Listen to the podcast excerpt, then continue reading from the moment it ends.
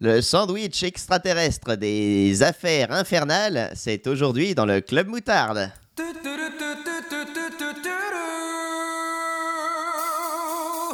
Club moutarde. Club moutarde. Club maillot. Ketchup maillot. Club moutarde. Oh yeah, the club of the moutarde. C'est fini Club del moutardo. Club moutarde. Wow, wow, wow, wow. Oh my god. Ah,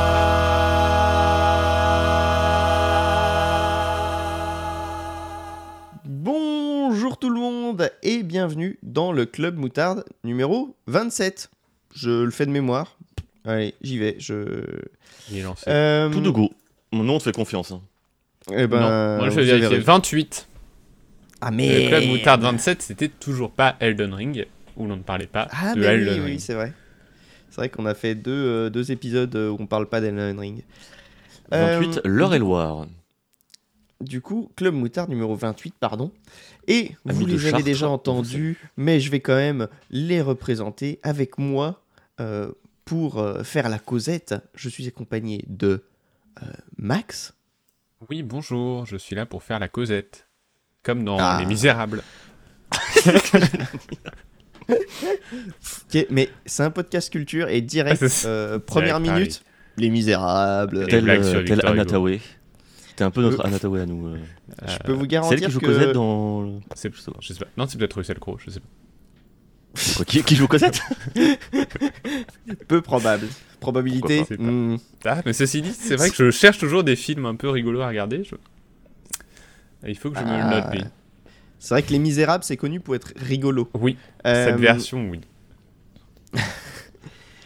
Et avec euh, Max et moi, il y a DL. Bonjour DL. Oui. Bonjour. Est-ce que tu, est-ce que tu as réussi à bien te réveiller euh. Euh, oui. vrai, Bonjour. oui. La perspective de vous retrouver pour euh, faire la Cosette euh, m'a mis en joie. Ah, Et je vais faire euh, mon émission avec euh, cette voix pas du tout agaçante. ah, mais non, elle est, elle est apaisante. Moi, On- je vais pas pouvoir me bien. lever. hein. Euh, Blague d'érection Oui, oui. du coup, euh, j'ai oublié de vous demander de quoi vous alliez nous parler. Du coup, Max, de quoi vas-tu nous parler aujourd'hui?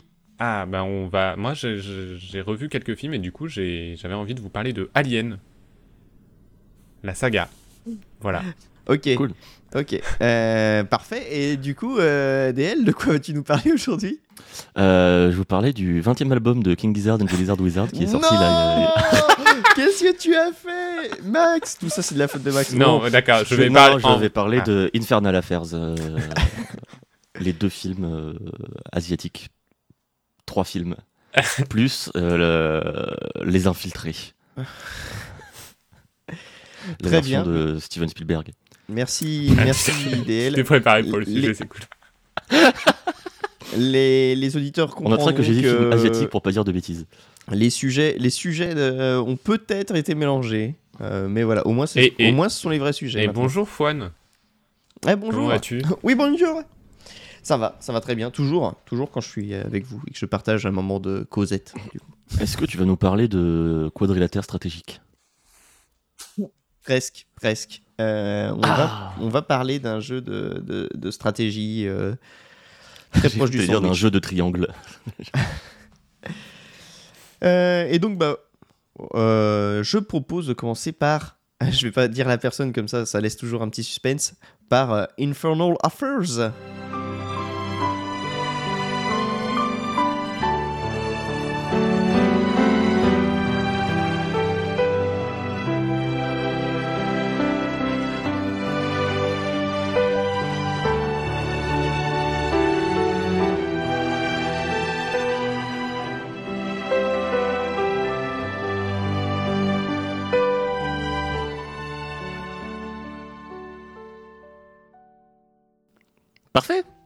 Vas-y, vas-y, DL. Alors, euh, Wikipédia. Infernal Affairs est une série de films. De... Euh, non, oui, non, c'est c'est mo- c'est moi. C'est moi, c'est en un fait. thriller hongkongais en cantonais réalisé par Andrew Lowe et Alan Mack. Oui. Sorti le 12 décembre 2002 à Hong Kong. Ah, mais merde, attends, on va, là on va s'apercevoir que les sujets que Max prépare en fait c'est la page Wikipédia. Bon, bah voilà, déjà, ça c'était mon intro, c'est cool. Bon, vas-y Max. Euh, oui, non, c'est moi en fait. On vous a bien eu. Euh, bah oui, parce que j'ai vu récemment euh, quelques films coréens. Et je me suis dit, tiens, il y a un autre cycle que je pourrais me faire, c'est des films hongkongais. Euh, dans, dans le parce que je, je, je n'y connais pas grand chose en cinéma asiatique, justement. Et, euh, et du coup, bah, il y a la première saga qui entame ce petit cycle de cinéma hongkongais, c'est Infernal Affairs, qui sont considérés comme des films un peu cultes, et surtout le premier. Et avant d'être une trilogie, du coup, c'est un premier film, comme vous pouvez vous en douter. Donc, comme l'a dit Comme beaucoup d'œuvres en général. oui. Beaucoup de trilogies commencent par un premier film. Euh, premier film réalisé donc par Andrew Lowe et Alan Mack en 2002. Andrew Lowe à ne pas confondre avec Andy Lowe, qui est euh, l'acteur un des deux acteurs principaux du film. Euh, et ces deux réalisateurs s'occuperont aussi de réaliser les deux suites en 2003, un an à peine euh, après le premier film. Les deux suites qui sont sorties en 2003, comme Matrix Reloaded et Matrix Revolution. Voilà. On en parlera peut-être un jour. Euh, si vous ne connaissez pas, ou alors que de nom, sachez que le premier film a connu un remake américain, euh, comme souvent quand une œuvre asiatique a un certain succès. Mais euh, pour le coup, à mon sens, euh, c'est un très bon film, euh, un, film très réussi, et il s'agit des Infiltrés de Martin Scorsese, qui s'approprie complètement le, postulat de base pour en faire un film bien à lui. On en parlera brièvement un peu plus tard. Donc, Infernal Affairs, premier du nom, c'est un film policier où on suit classiquement la police contre la mafia, des deux points de vue. Sauf que l'ori- l'originalité réside dans le fait que la police a un agent infiltré, Yann, parmi les gangs depuis euh, près de 10 ans. Est-ce Et- qu'il y a de- des torts des deux côtés? Euh, oui, comme dans Ah Star Wars. On both sides. J'ai mis très mal Donald Trump, je sais pas pourquoi je fais ça. Et, euh, et vice versa. Donc il y a aussi un, un mafieux, Ming, qui lui a fait ses Non, études. vice versa, c'est autre chose par contre. Oui, non, ouais, c'est un mot, enfin c'est deux mots, avant d'être un film aussi. Ok. Et euh, voilà, en plus, bon bref. Et du coup, Enchaîne, euh, enchaîne, enchaîne. du coup, les policiers, ils ont des sentiments? Euh, oui. Ah, vice versa, ok. Ok, ok, Oui, ok, ok, ok. Euh, mais du coup, il y a aussi un mafieux Ming qui a fait ses études et qui a grimpé les échelons de la police. Euh, et bien sûr, bah, le but du film, c'est euh, que les deux camps vont découvrir qu'il y a une taupe euh, à l'intérieur de leur camp, et les deux vont essayer de se démasquer dans un jeu de chat et la souris malsain, où le Mmh. perdant est certain d'y laisser la vie. D'où le titre euh, du remake, Les Infiltrés, puisqu'ils sont infiltrés.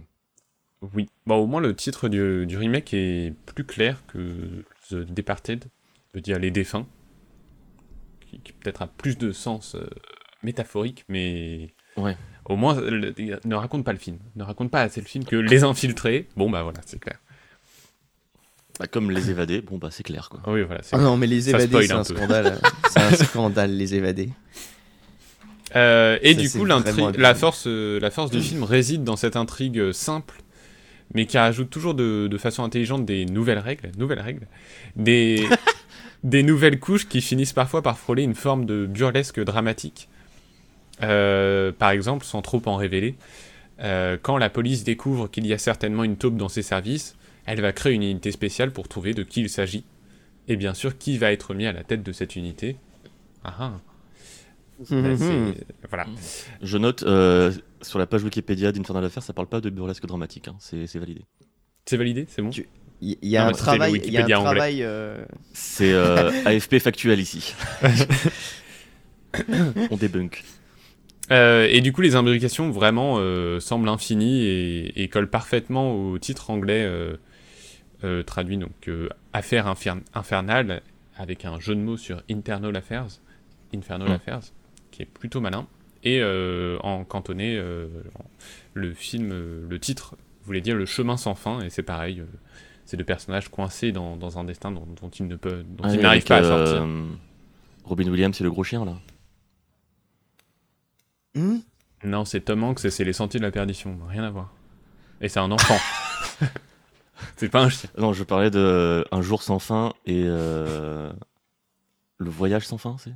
Avec le gros chien là. Ah, à- c'est- Atreyu. C'est une histoire sans fin. L'histoire sans fin. Une histoire une Avec histoire Atreyu, sans vous voulez fin. faire un C'est un mix des deux. dragon porte-bonheur.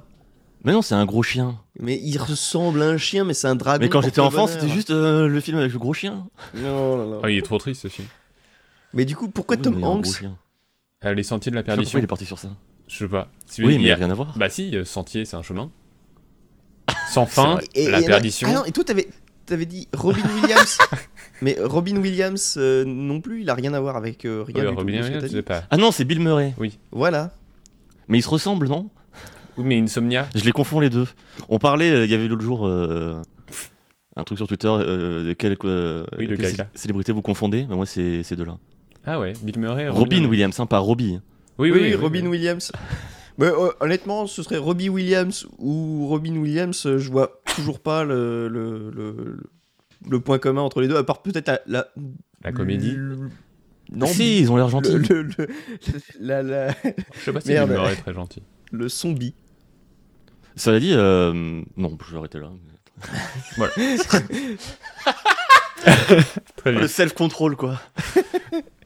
Euh, du coup, haletant sans être euh, trop violent, à l'inverse de son remake américain, Infernal Affairs, le premier, est juste d'une efficacité scénaristique redou- redoutable, jusque dans son dernier acte qui laisse sans voix. Et il faut dire aussi que l'écriture des personnages est souvent très juste, justifiant leur motivation et, leur, euh, et en leur donnant une vraie humanité.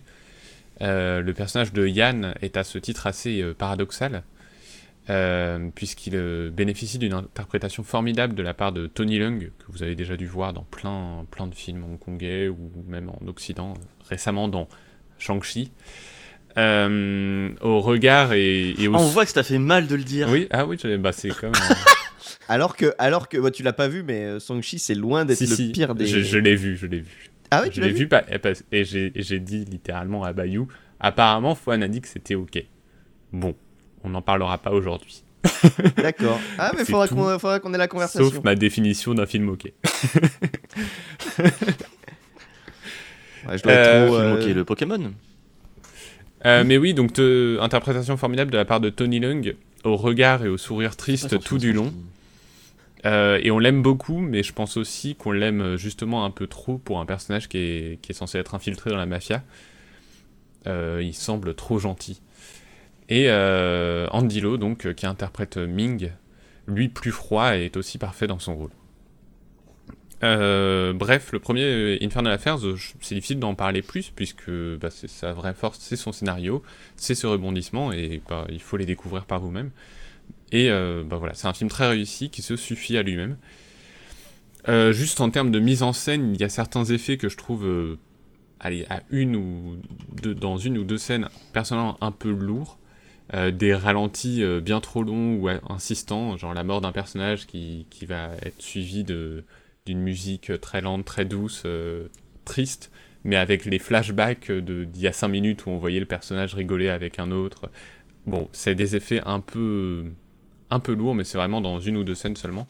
Après, c'est aussi des peut-être des codes propres aussi au film de, Hong Kong, puisqu'à la base c'est un vocabulaire très inspiré du cinéma américain, mais qui s'est rapidement distingué par une, une identité propre. Mais vu ma méconnaissance sur le sujet, je ne m'avancerai pas à dire que en fait c'est pas bien ou c'est bien en termes de mise en scène, c'est juste un autre vocabulaire. C'est une autre culture. C'est une autre culture. Non, et qui plus est, c'est aussi un film de 2002 et c'est aussi euh, certains effets qui étaient à la mode à l'époque qui ne le sont plus euh, Oui. aujourd'hui. Mais non, la mise en scène est, est- est aussi très efficace. Euh, mais oui, du coup, euh, Infernal Affairs, premier du nom, a eu un remake, euh, donc de Scorsese. On peut en parler brièvement parce que finalement les deux films semblent très différents et c'est très bien comme ça. Euh, parce que même si passé la première heure, le remake suit exactement la trame de l'original, il donne une épaisseur différente au personnage. Donc Jack Nicholson est bien plus psychotique et inquiétant que le Sam de Infernal Affairs. DiCaprio est plus torturé et, par- et paranoïaque que Tony Leung. Mais Jack Nicholson, il est plus psychotique que Oui, n'importe qui, en fait. Oui, oui, oui, oui, tout à fait. Euh, et quant à Matt Damon, Ça se trouve, il faisait même pas exprès. Hein. non, Il jouait Et juste normal. Scorsese lui a dit Bon, vas-y, ok, sois il était pas au courant qu'il y avait une caméra. hein, et- Son quotidien. Non, mais essayer de jouer le, le mec qu'on aime bien. et- bon, sois calme, sois calme. Parfait là, parfait. Ah, c'est un Et, euh, et quant à Matt Damon, c'est sûrement le plus proche de sa contrepartie asiatique, même si cette fois-ci, euh, Andy Lau finit par aller un peu plus loin euh, dans la violence dans le film original. Euh, plus, plus âpre, plus pesant, plus cru et plus violent, Les Infiltrés est tout simplement un film de Scorsese à 100%.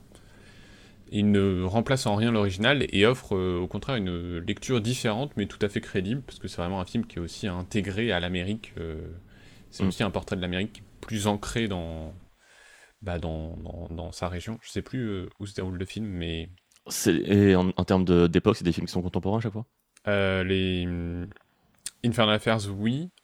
Euh, oui, les infiltrés aussi, oui. Oui, puisque ça tourne autour d'un trafic de, de, de puces informatiques. euh. Euh, ah, quoi que j'ai un doute, c'est peut-être dans les années 90. Je sais plus exactement, faudra que je vérifie. Le film est euh, Vous de 2006. Ouais, mais je sais plus s'il se déroule en 2006, il me semble. Euh, Soyons approximatifs. eh. Donnons pas des oui, infos non, mais après, il y a, y y un élément important du film, c'est les téléphones portables, donc dans les deux films, donc euh, enfin, c'est quand même post-2000, quoi. Oui.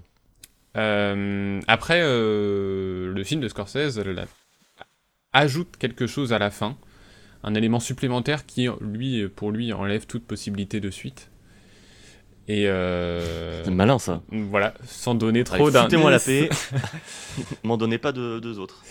Euh, et ça me rappelle d'ailleurs son travail d'adaptation de Shutter Island de, de Denis Lehan, dans lequel la toute dernière phrase du film était un rajout qui changeait totalement la perception de, la fin par rapport au roman. Et voilà, c'est cool. Bref, euh, le- le- Les Infiltrés, The Departed n'annule pas euh, Infernal Affairs, ne le remplace pas. C'est deux films très similaires, mais aussi euh, très différents dans la mise en scène, dans, dans, le, même le rapport à la violence. Et les deux sont à voir. Mais si les infiltrés n'étaient pas intéressés par des suites, Infernal Affairs, lui, donc, en a eu deux. Et ce, euh, à peine un an après le premier film, des suites qui me semblaient dispensables, et en plus, on peut se dire à peine un an, euh, peut-être euh, une ambition opportuniste pour surfer sur le succès. Euh, c'est un sentiment que j'ai gardé pendant une bonne partie des longs métrages, jusqu'à changer à chaque fois, petit, à petit, d'avis. Infernal Affairs 2 raconte des événements qui sont antérieurs au premier film. On y suit cette fois-ci euh, principalement le commissaire Wong, qui était déjà le supérieur du flic infiltré dans le premier, et Sam, qui est donc le, euh, le chef de la mafia dans le premier, mais qui dans ce film n'est qu'un second couteau pour le moment. Et en gros, le film raconte les tensions qui vont découler au sein des gangs lorsque le parrain local vient euh, à être assassiné. Une intrigue là encore assez classique, mais qui reste très efficace, même si loin d'être au niveau de l'original, mais euh, efficace, vraiment prenant. euh, Et du coup, euh, rétroactivement, ça donne aussi un peu plus de profondeur au premier, non? Le fait de euh, revoir ces personnages avant, de dépendre un peu plus. C'est un peu l'ambition du film, euh, et notamment ils essayent de créer une forme d'amitié entre le commissaire Wong et le personnage de, de Sam, comme si Mm. en fait ils avaient été amis, comme Magneto et le professeur Xavier, Hmm. avant les événements du premier, mais euh, un, un petit, euh, un petit truc un peu fanservice qui fait plaisir, mais qui a du mal à, à vraiment prendre, puisque c'est pas quelque chose qu'on ressentait dans le premier film. Mm. On a Un peu comme Obi-Wan et Anakin. Euh, non, il, il parle d'amitié. euh, Ils en parlent, hein, oui, ça. Oui, oui, ils en parlent d'amitié. Mais euh, non, et euh, l'histoire aussi souffre. Le film est bien, mais l'histoire souffre pendant un bon moment de la mise en avant également des deux personnages infiltrés lorsqu'ils sont jeunes et donc interprétés par deux acteurs différents. Euh, et c'est difficile de créer de l'enjeu autour d'eux quand on connaît déjà leur destin et que les événements les concernant sont principalement dans le film d'avant. Euh, Les jeunes, euh, genre euh, des gamins, ados ou... Non, ils sont censés avoir la vingtaine, euh, une vingtaine d'années. Ok. Mais déjà, euh, ils sont déjà infiltrés. En tout cas, c'est dans ce film qu'on voit euh, la première fois qu'on leur dit euh, écoutez, on va vous infiltrer. quoi. Et ça reste le cas pour le personnage de, de Yann, donc le flic infiltré, tout du long, c'est-à-dire c'est du plus, mais ça n'apporte pas grand-chose à l'histoire. Là où celui de, de Ming, donc le, le mafieux infiltré, bénéficie d'un nouvel arc qui trouve euh, une conclusion sombre et qui là encore épaissit sa personnalité et lui donne une forme d'origine story qui trouvera un écho très fort à la fin de la trilogie. Euh, et ça, c'est cool et c'est audacieux, d'autant plus que finalement les deux personnages sont très peu concernés par l'intrigue principale. Donc c'est voilà, c'est réussi, c'est quand même réussi d'avoir euh, alors échoué à créer de l'enjeu autour d'eux, mais avoir épaissi quand même euh, ces personnages. Il n'y a pas un monde du coup où c'est chouette de regarder le 2 puis le 1 Euh, ça peut, ça peut, euh, ça peut. C'est vrai que c'est- enfin, je trouve ça toujours compliqué les, les préquels, euh, justement, quand t'as vraiment dans le premier, euh, vraiment le, le destin des personnages. Après, voir le truc, c'est compliqué de créer de l'enjeu vu que tu sais ce qui va se passer. Mm. C'est c'est vraiment. C'est pas facile. Ça peut être un moteur aussi de dramaturgie super fort quand tu sais ce qui Oui, va se passer. oui, oui. Il y a une forme de fatalisme un peu et ça peut être vachement intéressant aussi. Ouais. Oui, oui, là, euh, pas trop. Je pense que c'est l'effet qu'ils veulent donner, pas trop, mais la force du film est. Bah, c'est avant tout euh, le fait que ce soit un film noir de gangster qui est très efficace. Euh, D'ailleurs, le 2, euh, dans mes souvenirs, j'en garde un, souvenir beaucoup plus nocturne que le premier, qui se déroule majoritairement de jour. C'est peut-être juste un ressenti, mais j'ai ce sentiment. la photographie est plus sombre. Et à travers cette intrigue de, à base de, de règlement de compte et de trahison, enfin vraiment on est pris par les, événements. Euh, difficile de faire mieux que le premier, mais, euh, mais le second film réussit quand même le pari euh, de, de- d'enrichir la mythologie de la série tout en développant une intrigue maîtrisée. Et effectivement, comme, vous le disiez, on peut, on peut essayer de le voir avant le premier, ou même indépendamment des autres, même si c'est pas du tout quelque chose que je vous conseille, mais on peut le voir comme un film à part entière, film classique. Juste, bah, l'histoire des deux infiltrés euh, n'aura pas de fin dans celui-ci. Oui. Euh, et ça, c'est une différence de taille avec le troisième film, dont je vais avoir du mal à, parler sans spoiler, ou laisser fuiter des indices, euh, puisque Infernal Affairs 3 se déroule après les événements du premier film. On y suit un des personnages principaux de celui-ci quelques mois plus tard, je ne dis pas qui, qui va mener l'enquête sur une ancienne affaire qui le laisse penser qu'un inspecteur de la sûreté euh, euh, serait une des dernières taupes de Sam. Euh, une enquête dans le présent, donc, qui se traduit à l'écran par des flashbacks qui, eux, se situent, attention, ça se complexifie, les flashbacks qui se situent entre la préquelle, qui était le deuxième film, et les événements de- du premier. Ok. Et donc des flashbacks qui font revenir à peu près tous les personnages, et, euh, et qui semblent, dans un premier temps, insérer un peu au chausse-pied.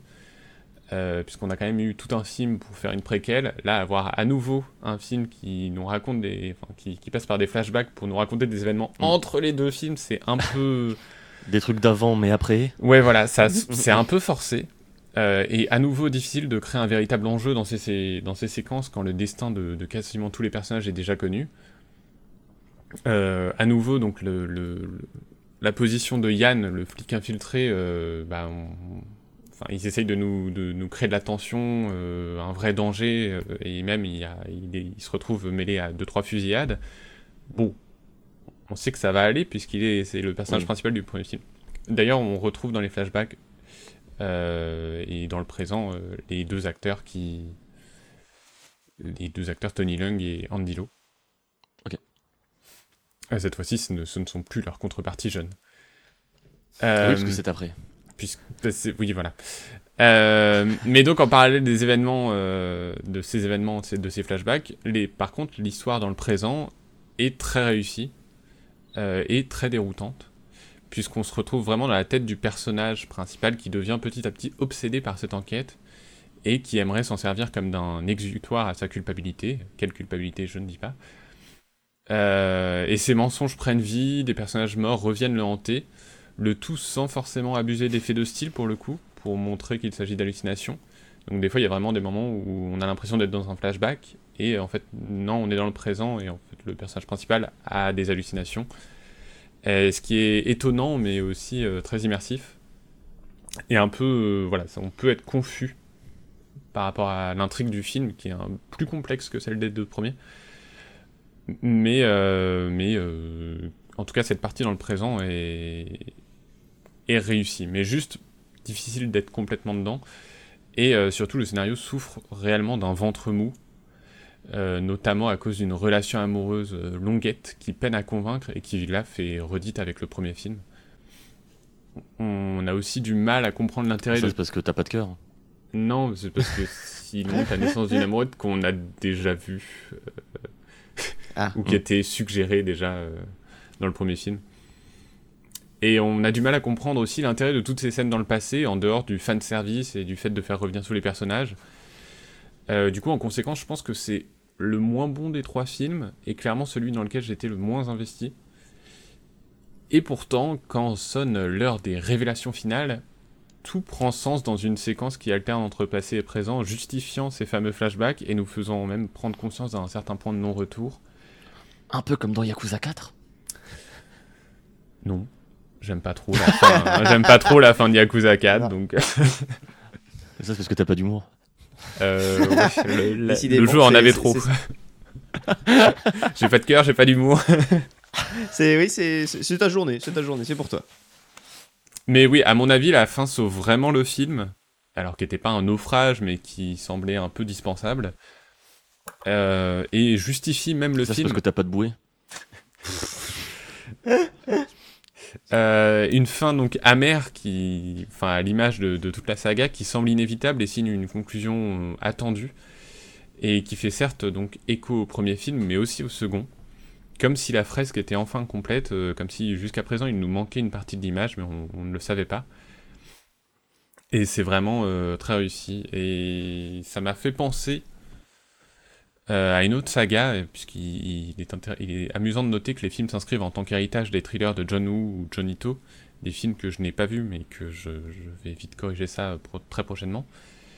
Euh, mais l'ensemble fait aussi grandement penser au parrain de Coppola, tout simplement. Euh, puisque le premier film raconte des destinées inévitables, le deuxième c'est une plongée dans le passé, et le dernier euh, un peu la récolte Et le de moins ce bien. que l'on a semé. Et, et moins bien, mais la fin sauve le film. Euh, Mais voilà, le parrain donc... qui ressort bientôt là en en remasterisé ou je sais pas quoi. Ah, c'est le possible, parrain, il il- ressort souvent. hein, je, le sais qu'ils euh, là ils vont le repasser au ciné. D'accord. Oh. Bah allez-y, hein, c'est très cool. Mm. Euh, et ce sont aussi des films intéressants car ils s'inscrivent aussi dans une époque où le cinéma hongkongais est en train de radicalement changer. Puisque bah, celui-ci est intéressant parce qu'il a eu une véritable heure de gloire dans les années 80 et 90, avec des centaines de films, mais surtout euh, l'émergence de réalisateurs talentueux comme John Woo, Wong Kar Wai, Tsui Hark ou Johnny To. Euh, problème, et euh, loin de moi d'encenser l'idée d'encenser la colonisation, Hong Kong a long- longtemps été un protectorat anglais qui fut rétrocédé officiellement à la Chine en 97. Et même si des lois continuent d'exister assurant une certaine forme d'autonomie à la région, euh, bah, elles ne bénéficient plus de la même liberté créative euh, qu'auparavant. Euh, preuve en est, les années 2000 ont vu les deux plus grands producteurs de films hongkongais couler, et son cinéma s'est tourné, euh, s'est beaucoup plus tourné vers la comédie, délaissant peu à peu le film de kung fu et le polar qui lui ont donné ses lettres de noblesse. C'est là qu'aussi que beaucoup de d'acteurs, de réalisateurs, etc. ont tenté de s'exiler euh, Exactement. Certains à réalisateurs. Hollywood euh, avec plus ou moins de succès. mais- C'est exactement euh, ma phrase suivante. c'est ce qui nous a donné Mission Impossible 2, donc après tout, Oui, pourquoi pas. C'est ce que j'ai écrit. euh, des, des- des acteurs comme John Woo, ou- euh, des, des réalisateurs Des ou des réalisateurs. acteurs comme John Woo ou Jackie Chan s'essayent euh, Ouais. avec plus ou moins de succès au cinéma hollywoodien au début des années 2000. Ou à la série animée. Oui. La série animée John Ah, Woo. La fameuse. Mais euh, oui, donc la rétrocession a eu lieu en 97. Et euh, j'ai eu du mal à saisir comment Infernal Affairs pouvait être considéré comme une œuvre culte du cinéma hongkongais et s'inscrire aux côtés des œuvres qui ont fait son succès, alors qu'il est sorti bah, en 2002, soit 5 ans après cette rétrocession. Bon, bah, c'est très simple, hein, la réponse. C'est que culte, il a été justement parce que c'était un retour à un cinéma de genre qui était sur le déclin. Et aujourd'hui, face à l'histoire du cinéma hongkongais, il est euh, a posteriori considéré comme un, un peu un dernier adieu, voire un chant du cygne, euh, comme l'explique parfaitement Maud Gassel dans son article sur le site Criticat, que je vous invite à aller lire. Après, il faut Oh malgré là, tout... des, oh, des références. Oh là là, tu vas Oui, beaucoup oui, trop loin. C'est non mais euh, les Misérables maintenant des références. Euh, Non, mais chouette, euh, chouette site, euh, Kat. Oui, oui, tu iras voir euh, dans le Qui sommes-nous, euh, l'équipe de rédacteurs, je t'invite à le faire. Euh, il faut malgré tout nuancer ce discours euh, puisque le cinéma de genre, que ce soit celui de, kung-fu ou policier, n'a pas totalement disparu du paysage dans les années 2000 et 2010.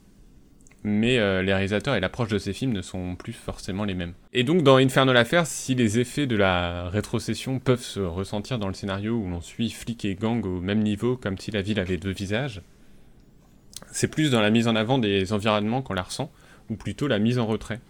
La saga est... Tu veux dire que le vrai personnage principal, c'est la ville? Bah non, justement. La mise en retrait. je dis. Euh, la saga est souvent... Ouais, C'était pour me moquer de ces gens-là, c'est bon. Bah, justement, la saga est souvent comparée à des films de, de Michael Mann. Euh, et à mon Ouais. avis, euh, c'est plutôt une mise en scène opposée concernant la ville, puisque Michael Mann sait donner corps au décor urbain, en faire un personnage à part entière. Euh, le Los Angeles de Heat ou de Collateral est constamment mis en lumière, là où Hong Kong dans Infernal Affairs n'est jamais au premier plan. Les scènes se déroulent majoritairement en intérieur et lors des quelques plans extérieurs, la caméra se focalise sur les personnages et non pas sur les panoramas. Et ça m'a étonné. Peut-être aussi ce qui a pu faciliter un peu le travail d'adaptation de Scorsese. euh, Oui, Parce sûrement. que adapté à l'américaine, un, un film qui utilise Purement, vachement euh, ouais. le décorum hongkongais, bon bah, attends, bah désolé, mais on...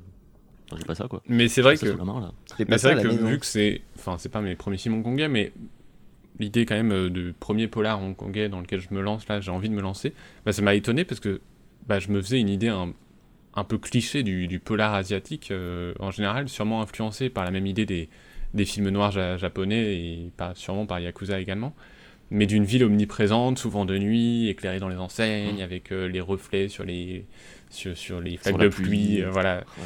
vraiment ce, ce cliché. Et euh, on est très loin de cette image dans Infernal Affairs. Euh, et la ville n'est plus montrée parce que peut-être ce cinéma hongkongais n'existe quasiment plus à cette époque. Et Infernal Affairs en est un des derniers représentants. Et on pourrait tirer la métaphore encore plus loin jusqu'aux deux personnages principaux, Ming et Yan, dont la véritable identité a tendance elle-même à disparaître. À force de, de jouer double jeu, difficile de savoir qui ils sont réellement dans cette ville euh, elle-même un peu schizophrène à cette époque. Et voilà, donc euh, c'est des films que je vous conseille qui sont ressortis également au cinéma là très récemment. Euh, le 2 et le 3, c'était la première fois qu'ils étaient diffusés au cinéma en France. Dans quel cinéma? Dans des chaînes précises ou... Euh, je sais pas. Vous vérifierez. Mais voilà, en tout si cas, c'est un truc que de parisiens, euh, bah merci, mais merci quoi. C'est, peut-être un peu le, le cas. Mais euh, en tout cas, c'est une très bonne saga. Le, le premier reste un, un film qui se suffit presque à lui-même, euh, d'une efficacité vraiment redoutable. Euh, mais les deux suites apportent leur pierre à l'édifice. Le 2 est peut-être un meilleur film que le 3, mais a aussi peut-être moins d'impact sur la saga que le 3 euh, et sa fin, que je trouve vraiment très très forte. Mais dans l'ensemble. euh, Tiens, tu parles d'Infernal Affairs ou de Matrix euh, de, de Infernal Affairs. Je parle rarement de Matrix 3. Sauf en cas d'extrême urgence, mais là, non. ça va. Oui. non, là, on n'est pas pressé de parler de Matrix. Non, mais voilà. En tout cas, je vous conseille. Je vous conseille donc euh, l'article aussi euh, de Criticat. Et, euh, et voilà. Et c'est des films euh, réussis, accessibles. Le 3 est un peu plus euh, confus. Volontairement confus. Parfois involontairement aussi. Mais, euh, mais c'est quand même des bons films. Et, et, euh, qui, quand on finit la, la trilogie, euh, a vraiment euh, assez marquante. Et euh, plus mélancolique et plus triste que, euh, que leur, euh, remake américain. Merci beaucoup, Max. C'était Cool. très intéressant. Et moi, ça m'a donné envie de, bah, de tout voir, du coup, parce que j'avais rien vu. Et euh, écoute, euh, si t'as si t'as spoilé des trucs, honnêtement, je l'ai pas, euh, je l'ai pas remarqué, donc euh, euh, is. Tant mieux. Ta mission est réussie. Pourtant, c'était une mission impossible. 2. Ah, oh, et il retourne toujours sur ses pattes. Du coup, ne serait-il pas temps de parler d'Alien Encore du cinéma Oh, C'est incroyable. Encore du vieux cinéma Ah, c'est incroyable. Allez, Euh, vas-y. bah écoute, euh, oui, pourquoi pas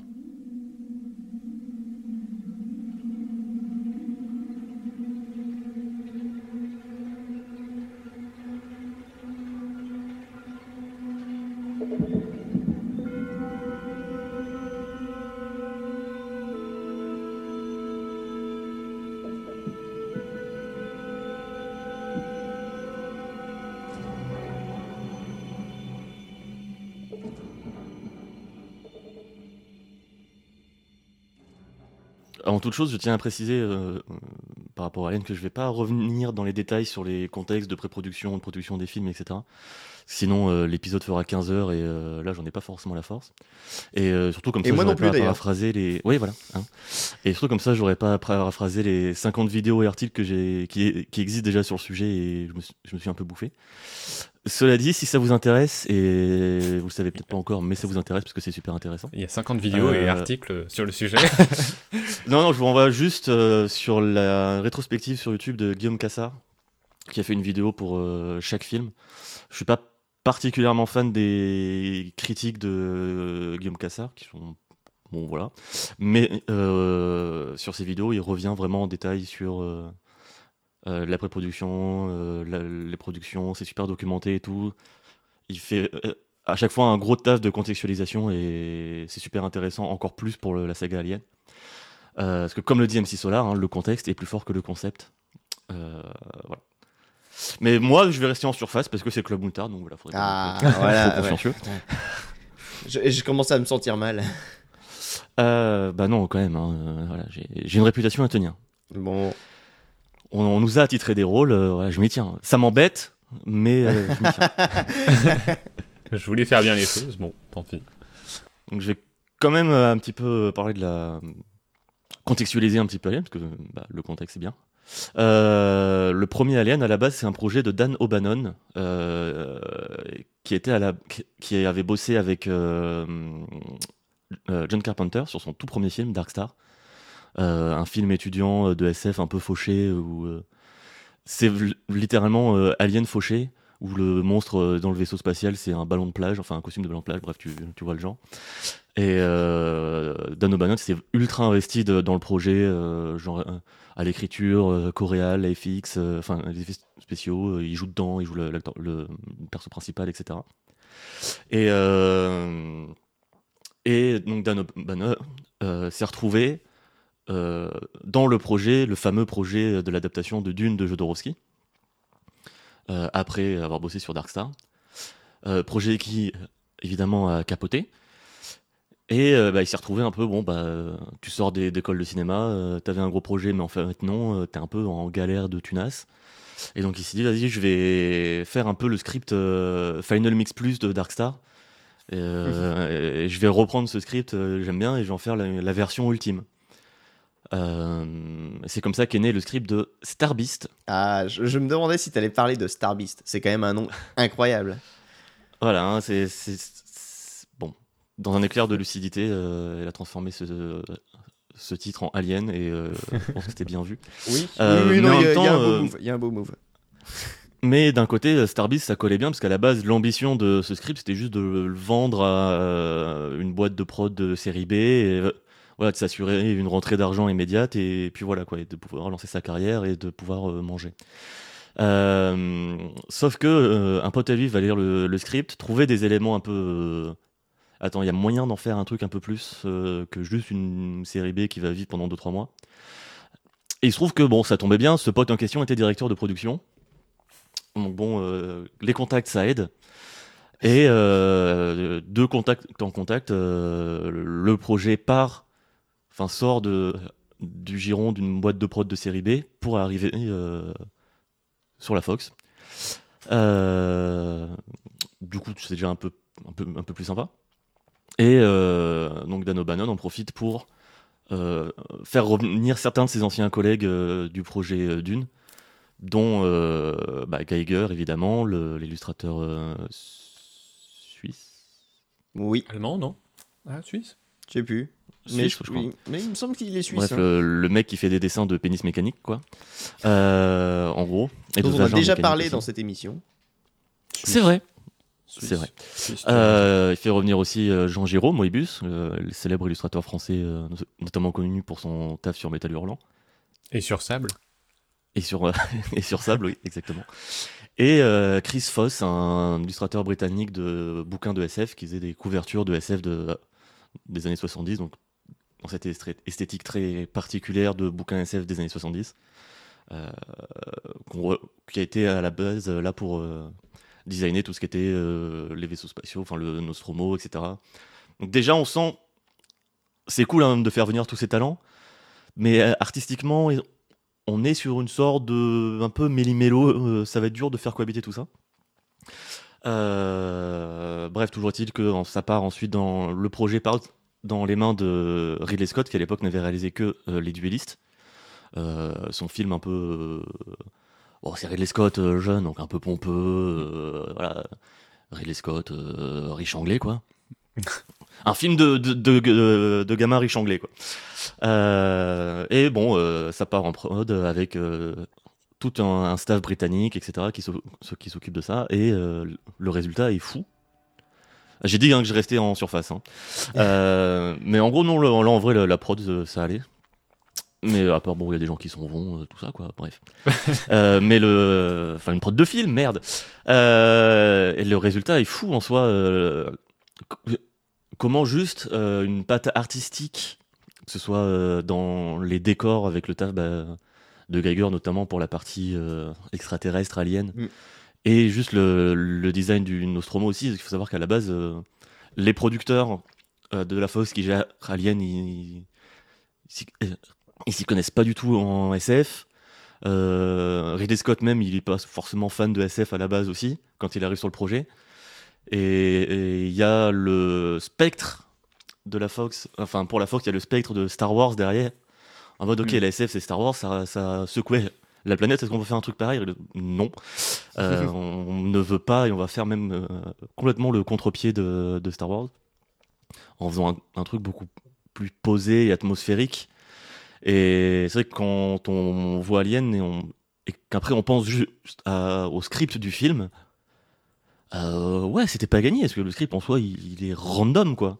À part juste bah ouais, cette idée du, du facehugger et de la naissance de l'alien, qui est ce qui a retenu l'attention euh, du pote euh, directeur de prod quand il a lu le script. À part ça, il y a, dans le script, il n'y a pas grand chose de génie en vrai. Bah, après, ça, c'était une idée reprise à Half-Life aussi, donc. C'est vrai, c'est vrai. Donc euh, Half-Life 1, on rappelle, euh, meilleur jeu du monde selon jeuxvideo.com. Ok. Non, c'était un top alors que c'est sorti genre en 2006 ou quoi, bref. Euh, sinon maintenant ça serait Dark Souls, hein, c'est bien connu. Euh, bref. Ça n'a- Euh, Ah, il s'est fatigué. lui. oui, ça, ça- bref. Euh, donc ouais, Alien. Alien, qui est un film que je retiens surtout ouais, pour sa mise en scène très lancinante, euh, ses plans très très léchés de, Scott qui, met super bien en valeur les, déc- les décors, que ce soit euh, les décors extraterrestres euh, de Geiger ou les décors même du vaisseau en intérieur du Nostromo. Et il y a un truc, je trouve, dans ouais, dans ces plans un peu larges, pas, il y a un il y a un truc, je trouve, dans Alien qui hum, éveille le sens du toucher. Où quand tu vois euh, le film, tu as l'impression de ressentir toutes les surfaces, même juste dans la, que ce soit le métal un peu humide du vaisseau, ou, même ces trucs aliens, je sais pas, dans ce truc un peu gluant, les reflets qu'il y a, tu, tu connais la sensation que ça, ça fait en les touchant. Et je sais pas, c'est un truc qui me fascine vraiment dans le cinéma quand tu arrives à activer le, le Mm. sens du toucher parce que Un bah, truc organique un peu. Non, mais ouais, ouais, c'est le, pas le- facile de Mais qui contraste un peu aussi avec euh, l'apparence euh, même du, de l'alien dans le premier film, qui est très lisse. euh. oui qui est très lisse même quand il se déplace qui glisse aussi Mm. de manière euh, je pense qu'il pouvait pas forcément faire autre chose avec ses costumes qui mais est euh, pas du tout un monstre. euh, Enfin. Je sais oui pas, baveux tu tout, vois même mais- pas forcément le bas de son corps enfin tu sais pas tu sais pas trop comment même à quoi il ressemble en entier tu vois et tout le long du film d'ailleurs. Et, et je trouve que c'est un truc moi que j'adore aussi euh, qu'on te montre des bribes de trucs sans forcément le voir en entier. Enfin j'ai adoré euh, euh, le Godzilla de Gareth Edwards pour ça là où tout le monde est en mode oh, c'est que des préliminaires euh, ouais bah, c'est cool aussi les préliminaires. Mais euh, que le, film mette deux heures pour nous montrer euh, nous montrer Godzilla bah, je trouve ça cool. Et dans, Alien j'ai vraiment retrouvé ça où ouais tu sais pas comment il fonctionne. Le, truc est planqué partout il est ultra malsain.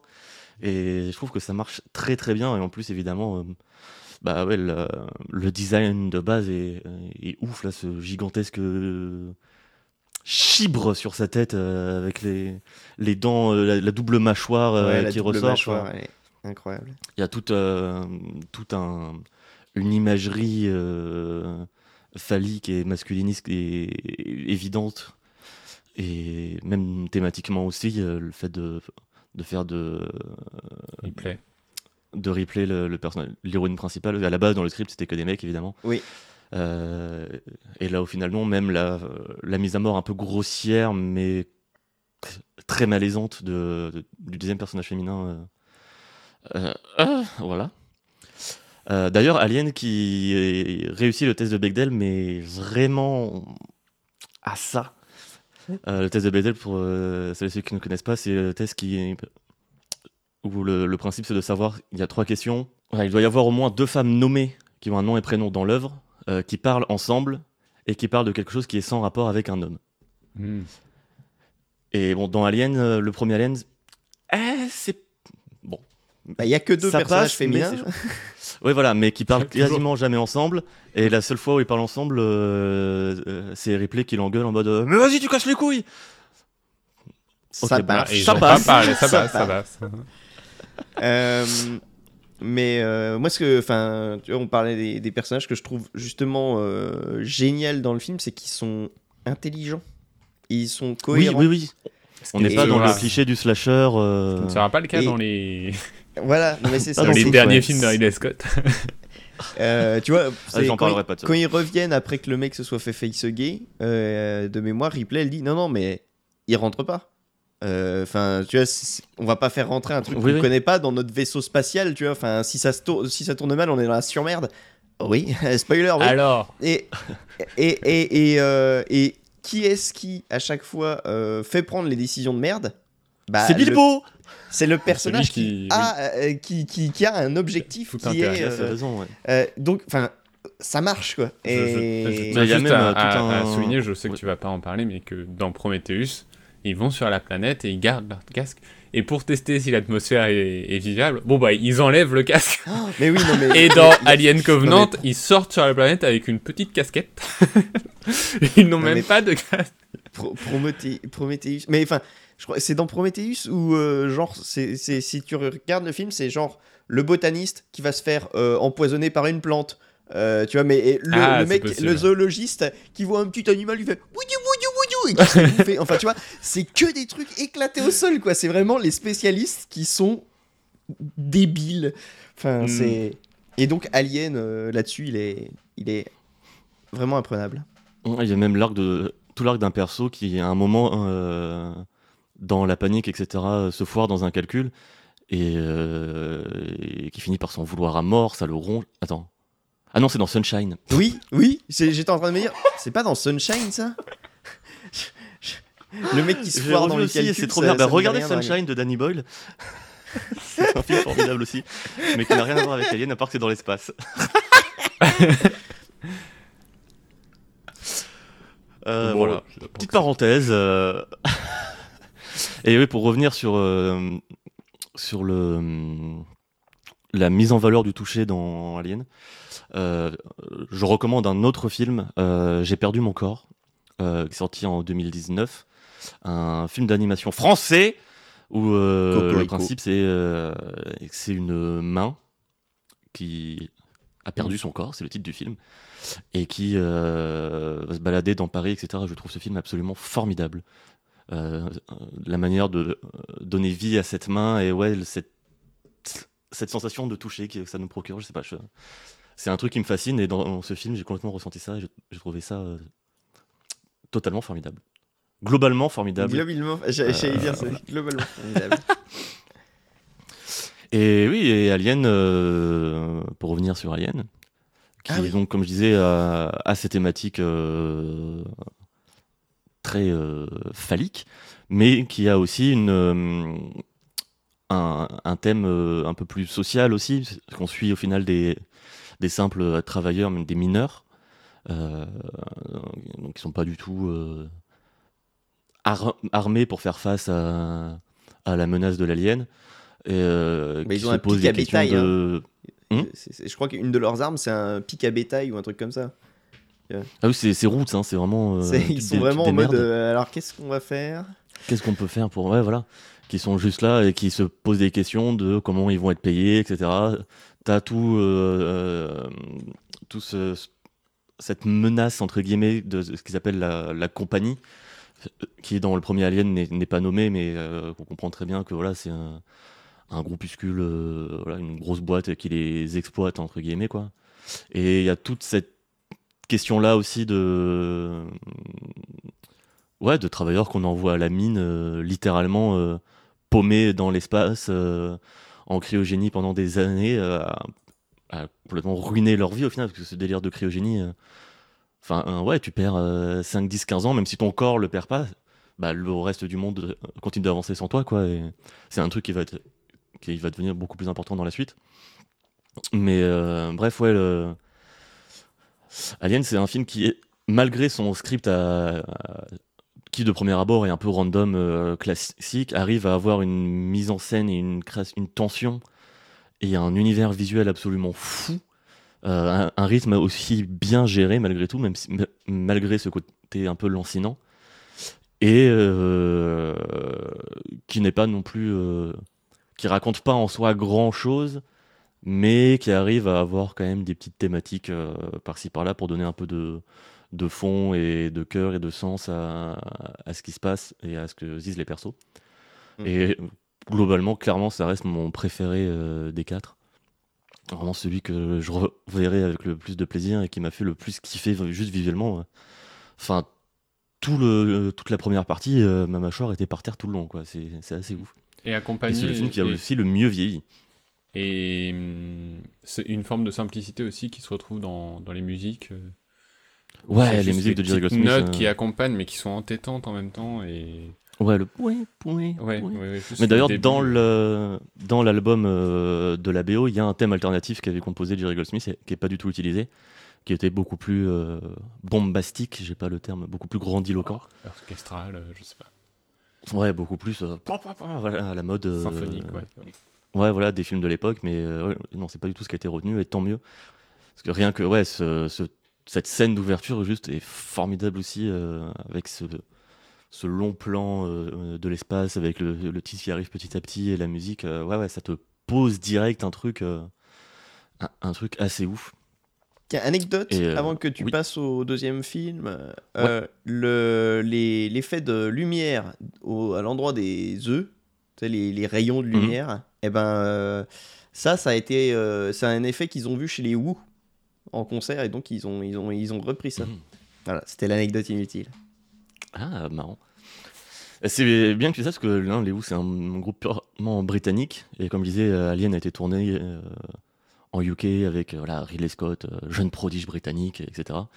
Il y avait une forme de fierté britannique euh, et, qui va prendre sens euh, sept ans après, euh, lors du tournage de la suite, Aliens, réalisé par James Cameron. Ah oui. Euh, qui lui aussi, euh, c'était un jeune réalisateur euh, à l'époque, il sortait de Terminator. Et en gros, euh, le deal, c'était si Terminator fonctionne, on, on te file Aliens. Bon, ça s'est plutôt bien passé. Euh, Il a transformé. Succès. il a transformé l'essai, bien joué petit. C'est pas Zizou, mais il a transformé. Et euh, à l'époque aussi, euh, James Cameron bossait sur le script d'une version de Rambo 2 euh, qui n'est pas celle qu'on a eue. Même s'il est quand même crédité dans le script de Rambo 2.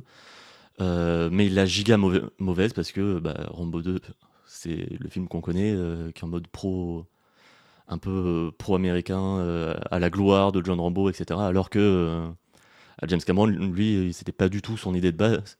Euh, c'est pas du tout l'idée de base même de Rambo 1. Oui. Euh, James Cameron qui a grandi avec les images de, de la guerre euh, du Vietnam à la télé, etc. euh, avec son père qui racontait des histoires, etc. Et c'est une imagerie qui lui est vraiment restée en tête et qu'on retrouve complètement dans Aliens, qui euh, prend le pari de pas du tout faire pareil, mais risquer de faire en moins bien que le premier. Mm. Et de faire complètement autre chose. Et en même temps, euh, euh, ça se comprend parce que James Cameron et Ridley Scott, c'est des approches complètement différentes. Voilà, je parlais de Ridley Scott euh, qui sortait de sa prestigieuse école euh, de riches de cinéma, euh, alors que James Cameron, pas du tout. un enfant d'ouvrier canadien qui avait pas trop de moyens et, et qui aimait voilà, les films beaucoup plus, beaucoup plus bourrins et efficaces et, et qui a pas du tout la même approche de la réalisation que Ridley Scott. Et euh, qui a fait donc le choix de faire de Aliens euh, un film d'action euh, bourré d'imagerie euh, euh, tirée de la guerre du Vietnam, euh, avec euh, ouais, son sens de, de l'action et de la mise en scène efficace et directe. Enfin, clairement, euh, Terminator 2, ça reste à mes yeux un des chefs-d'œuvre absolus de- des films d'action en termes de, de rythme, de tension, de scène d'action. Enfin, pff, le truc te prend au trip tout le long, quoi. Et rien que dans la- les décors, ça se sent qu'on n'est plus du tout dans la même approche.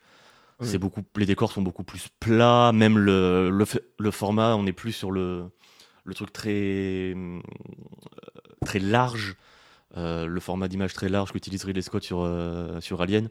Là, on est sur un, genre de 16 neuvième, voilà, très, euh, bah, vas-y, prends tout, et puis voilà. Et sur des décors, ouais, pas trop euh, éclairés, enfin, genre, on s'en fout un peu. Mais aussi parce que le chef-op euh, s'est barré pendant Aliens, parce que le tournage d'Aliens a été très compliqué pour James Cameron. Euh, notamment parce que bah, c'était un, un jeune réalisateur expérimenté, euh, canadien, euh, qui débarquait avec sa femme en productrice et sa femme qui est canadienne, plus aussi c'est une femme, bah, personne l'écoutait. Et tout le monde, parce que et pas grand monde partageait aussi sa, vi- sa vision de transformer Alien en, en film d'action bourrin. Oui. Enfin, Parce que tous ceux qui, enfin, un gros cœur de ceux qui bossaient euh, sur euh, Aliens avaient bossé, avaient participé à, à l'élaboration du, du premier Alien. Et c'était en mode, mais qu'est-ce qu'il nous fait faire euh, Ce qui tu trahis un peu nos trucs. Qu'est-ce qu'il nous veut, ce jeune Canadien de mon cul, quoi Ça, ça- ça se comprend comme réaction parce qu'en Ah oui, oui. euh, le pari de faire, viens, on va faire un film d'action sur la suite d'un film dans, enfin, angoissant et tout, ultra posé. Tu fais, bah, enfin, what? Enfin, ça se comprend de pas être d'accord, Oui, oui. mais ça se comprend pas de faire chier le tournage, de Ah ne oui, pas écouter ce que dit la productrice. Euh, ce sont Et deux ouais, choses différentes. hein. le, le chef-op qui euh, envo- voyait euh, chier James Cameron et qui s'est barré. Et du coup, euh, James Cameron s'est retrouvé à devoir faire lui-même, le- gérer lui-même l'éclairage de ses scènes. Quoi. Bon, b- bon j'en tiens pas trop rigueur au, au film de pas avoir la précision et la beauté léchée du premier euh, dans un tel contexte. Mais ça n'en reste pas moins un film à la mise en scène euh, efficace, vraiment dans, dans l'air du temps de l'actionneur des années 80. Euh, quitte à euh, bah ouais, forcément démystifier la figure de l'alien, euh, mais en apportant une nouvelle figure et en malgré tout en développant aussi euh, l'espèce en amenant euh, la mère, en montrant comment euh, ce côté un peu euh, comment elle gère sa reproduction, etc. En créant un genre de hiérarchie et en ouais, en nous montrant un petit peu comment ça fonctionne. Même si euh, euh, malheureusement on, reste toujours très éloigné de de l'étrange curiosité que pouvaient susciter euh, les décors de Geiger euh, dans le premier Alien. Et malheureusement, quand la série euh, reviendra là-dessus, euh, ce sera sur, pour Prometheus et Alien Covenant. Donc bon, comme quoi, hein, les mystères, c'est aussi bien, bien. quand c'est pas résolu. Euh, J'aime beaucoup ces films. quand même. et moi, en vrai, je gardais un très bon souvenir de Prometheus, mais je connaissais pas du tout Alien à l'époque. Et je, je disais, oh, c'est joli. Mais c'est vrai que le film est très joli, hein, mais euh, je crois que dans ce qu'on se raconte, on s'en branle un peu. Mm. Euh, C'est bref. films très drôles. Et La petite comédie, contre, la petite euh, comédie génial. familiale. Et euh, oui, et un truc que, que je ne comprends pas, euh, c'est pourquoi la scène qui est à mon avis la scène la plus importante de la quadrilogie Alien euh, pour le développement de, de Ripley, le personnage principal, n'était pas dans euh, la version cinéma. Euh, la scène où on apprend que, que ben, Ripley a perdu sa fille parce que euh, elle a divagué trop longtemps en cryogénie dans l'espace et que bah, du coup sa fille est morte de vieillesse. Et parce que bah oui, les gens, enfin voilà, on meurt quand on est vieux. Et je sais pas, c'est un- une scène qui déjà est super importante dans Aliens parce qu'il y a toute cette thématique de la maternité avec, euh, avec la fille, etc. Et, cet instinct ma- maternel euh, qu'a Ripley et qui est super important même dans, dans le 3 et dans le 4. Et Qu'elle montre pas déjà dans le ça- 1 avec le chat, hein, je suis désolé. Oui, oui, bien sûr. Mais le chat, ça reste Ah, c'est alors. aussi un code de, de série B à la con, de slasher. Bah, mais oui, oui, complètement. Ils ouais. l'ont- ils l'ont supprimé parce que en fait ils ont voulu développer Alien Isolation pour nous montrer que non, la fille elle en a chié aussi en fait. C'est vrai. Mais ouais, je comprends pas ce choix, mais euh, parce que pour moi, c'est vraiment la scène pivot de toute la quadrilogie en fait, et ce qui donne tellement d'impact au, au personnage de Ripley et qui donne aussi encore plus de sens à, Aliens. Euh, mais bon, soit. Euh, voilà, je ne vais pas parler plus que ça de Aliens, j'en ai déjà bien parlé.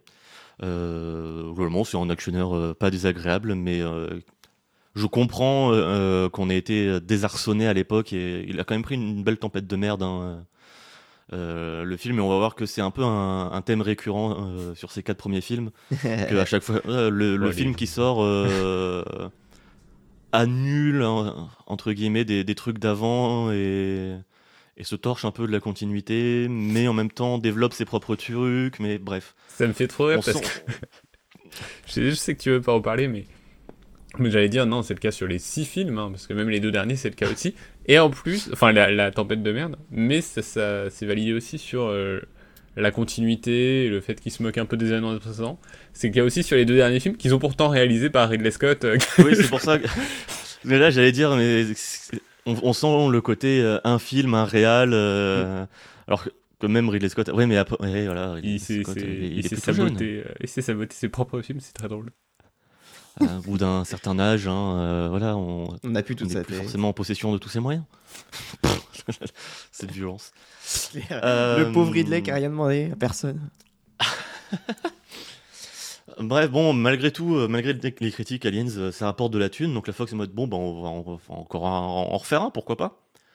Euh, la prod d'Alien 3, waouh. Euh, c'est euh, en partie à cause d'Alien 3 que je me suis dit, vas-y, je vais pas aller dans les détails parce que voilà le bordel. Mm, mm.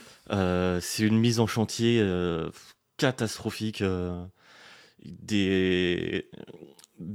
Il y a au moins, je sais pas, une dix, quinzaine de personnes qui ont bossé sur des scripts pour faire un Alien 3 parce que bah, la peur de. Enfin, l'envie de faire quelque chose de nouveau, mais en même temps, euh, pas envie de faire de la merde non plus. Enfin, quand même pas évident hein, de faire des suites. En vrai, c'est pas facile.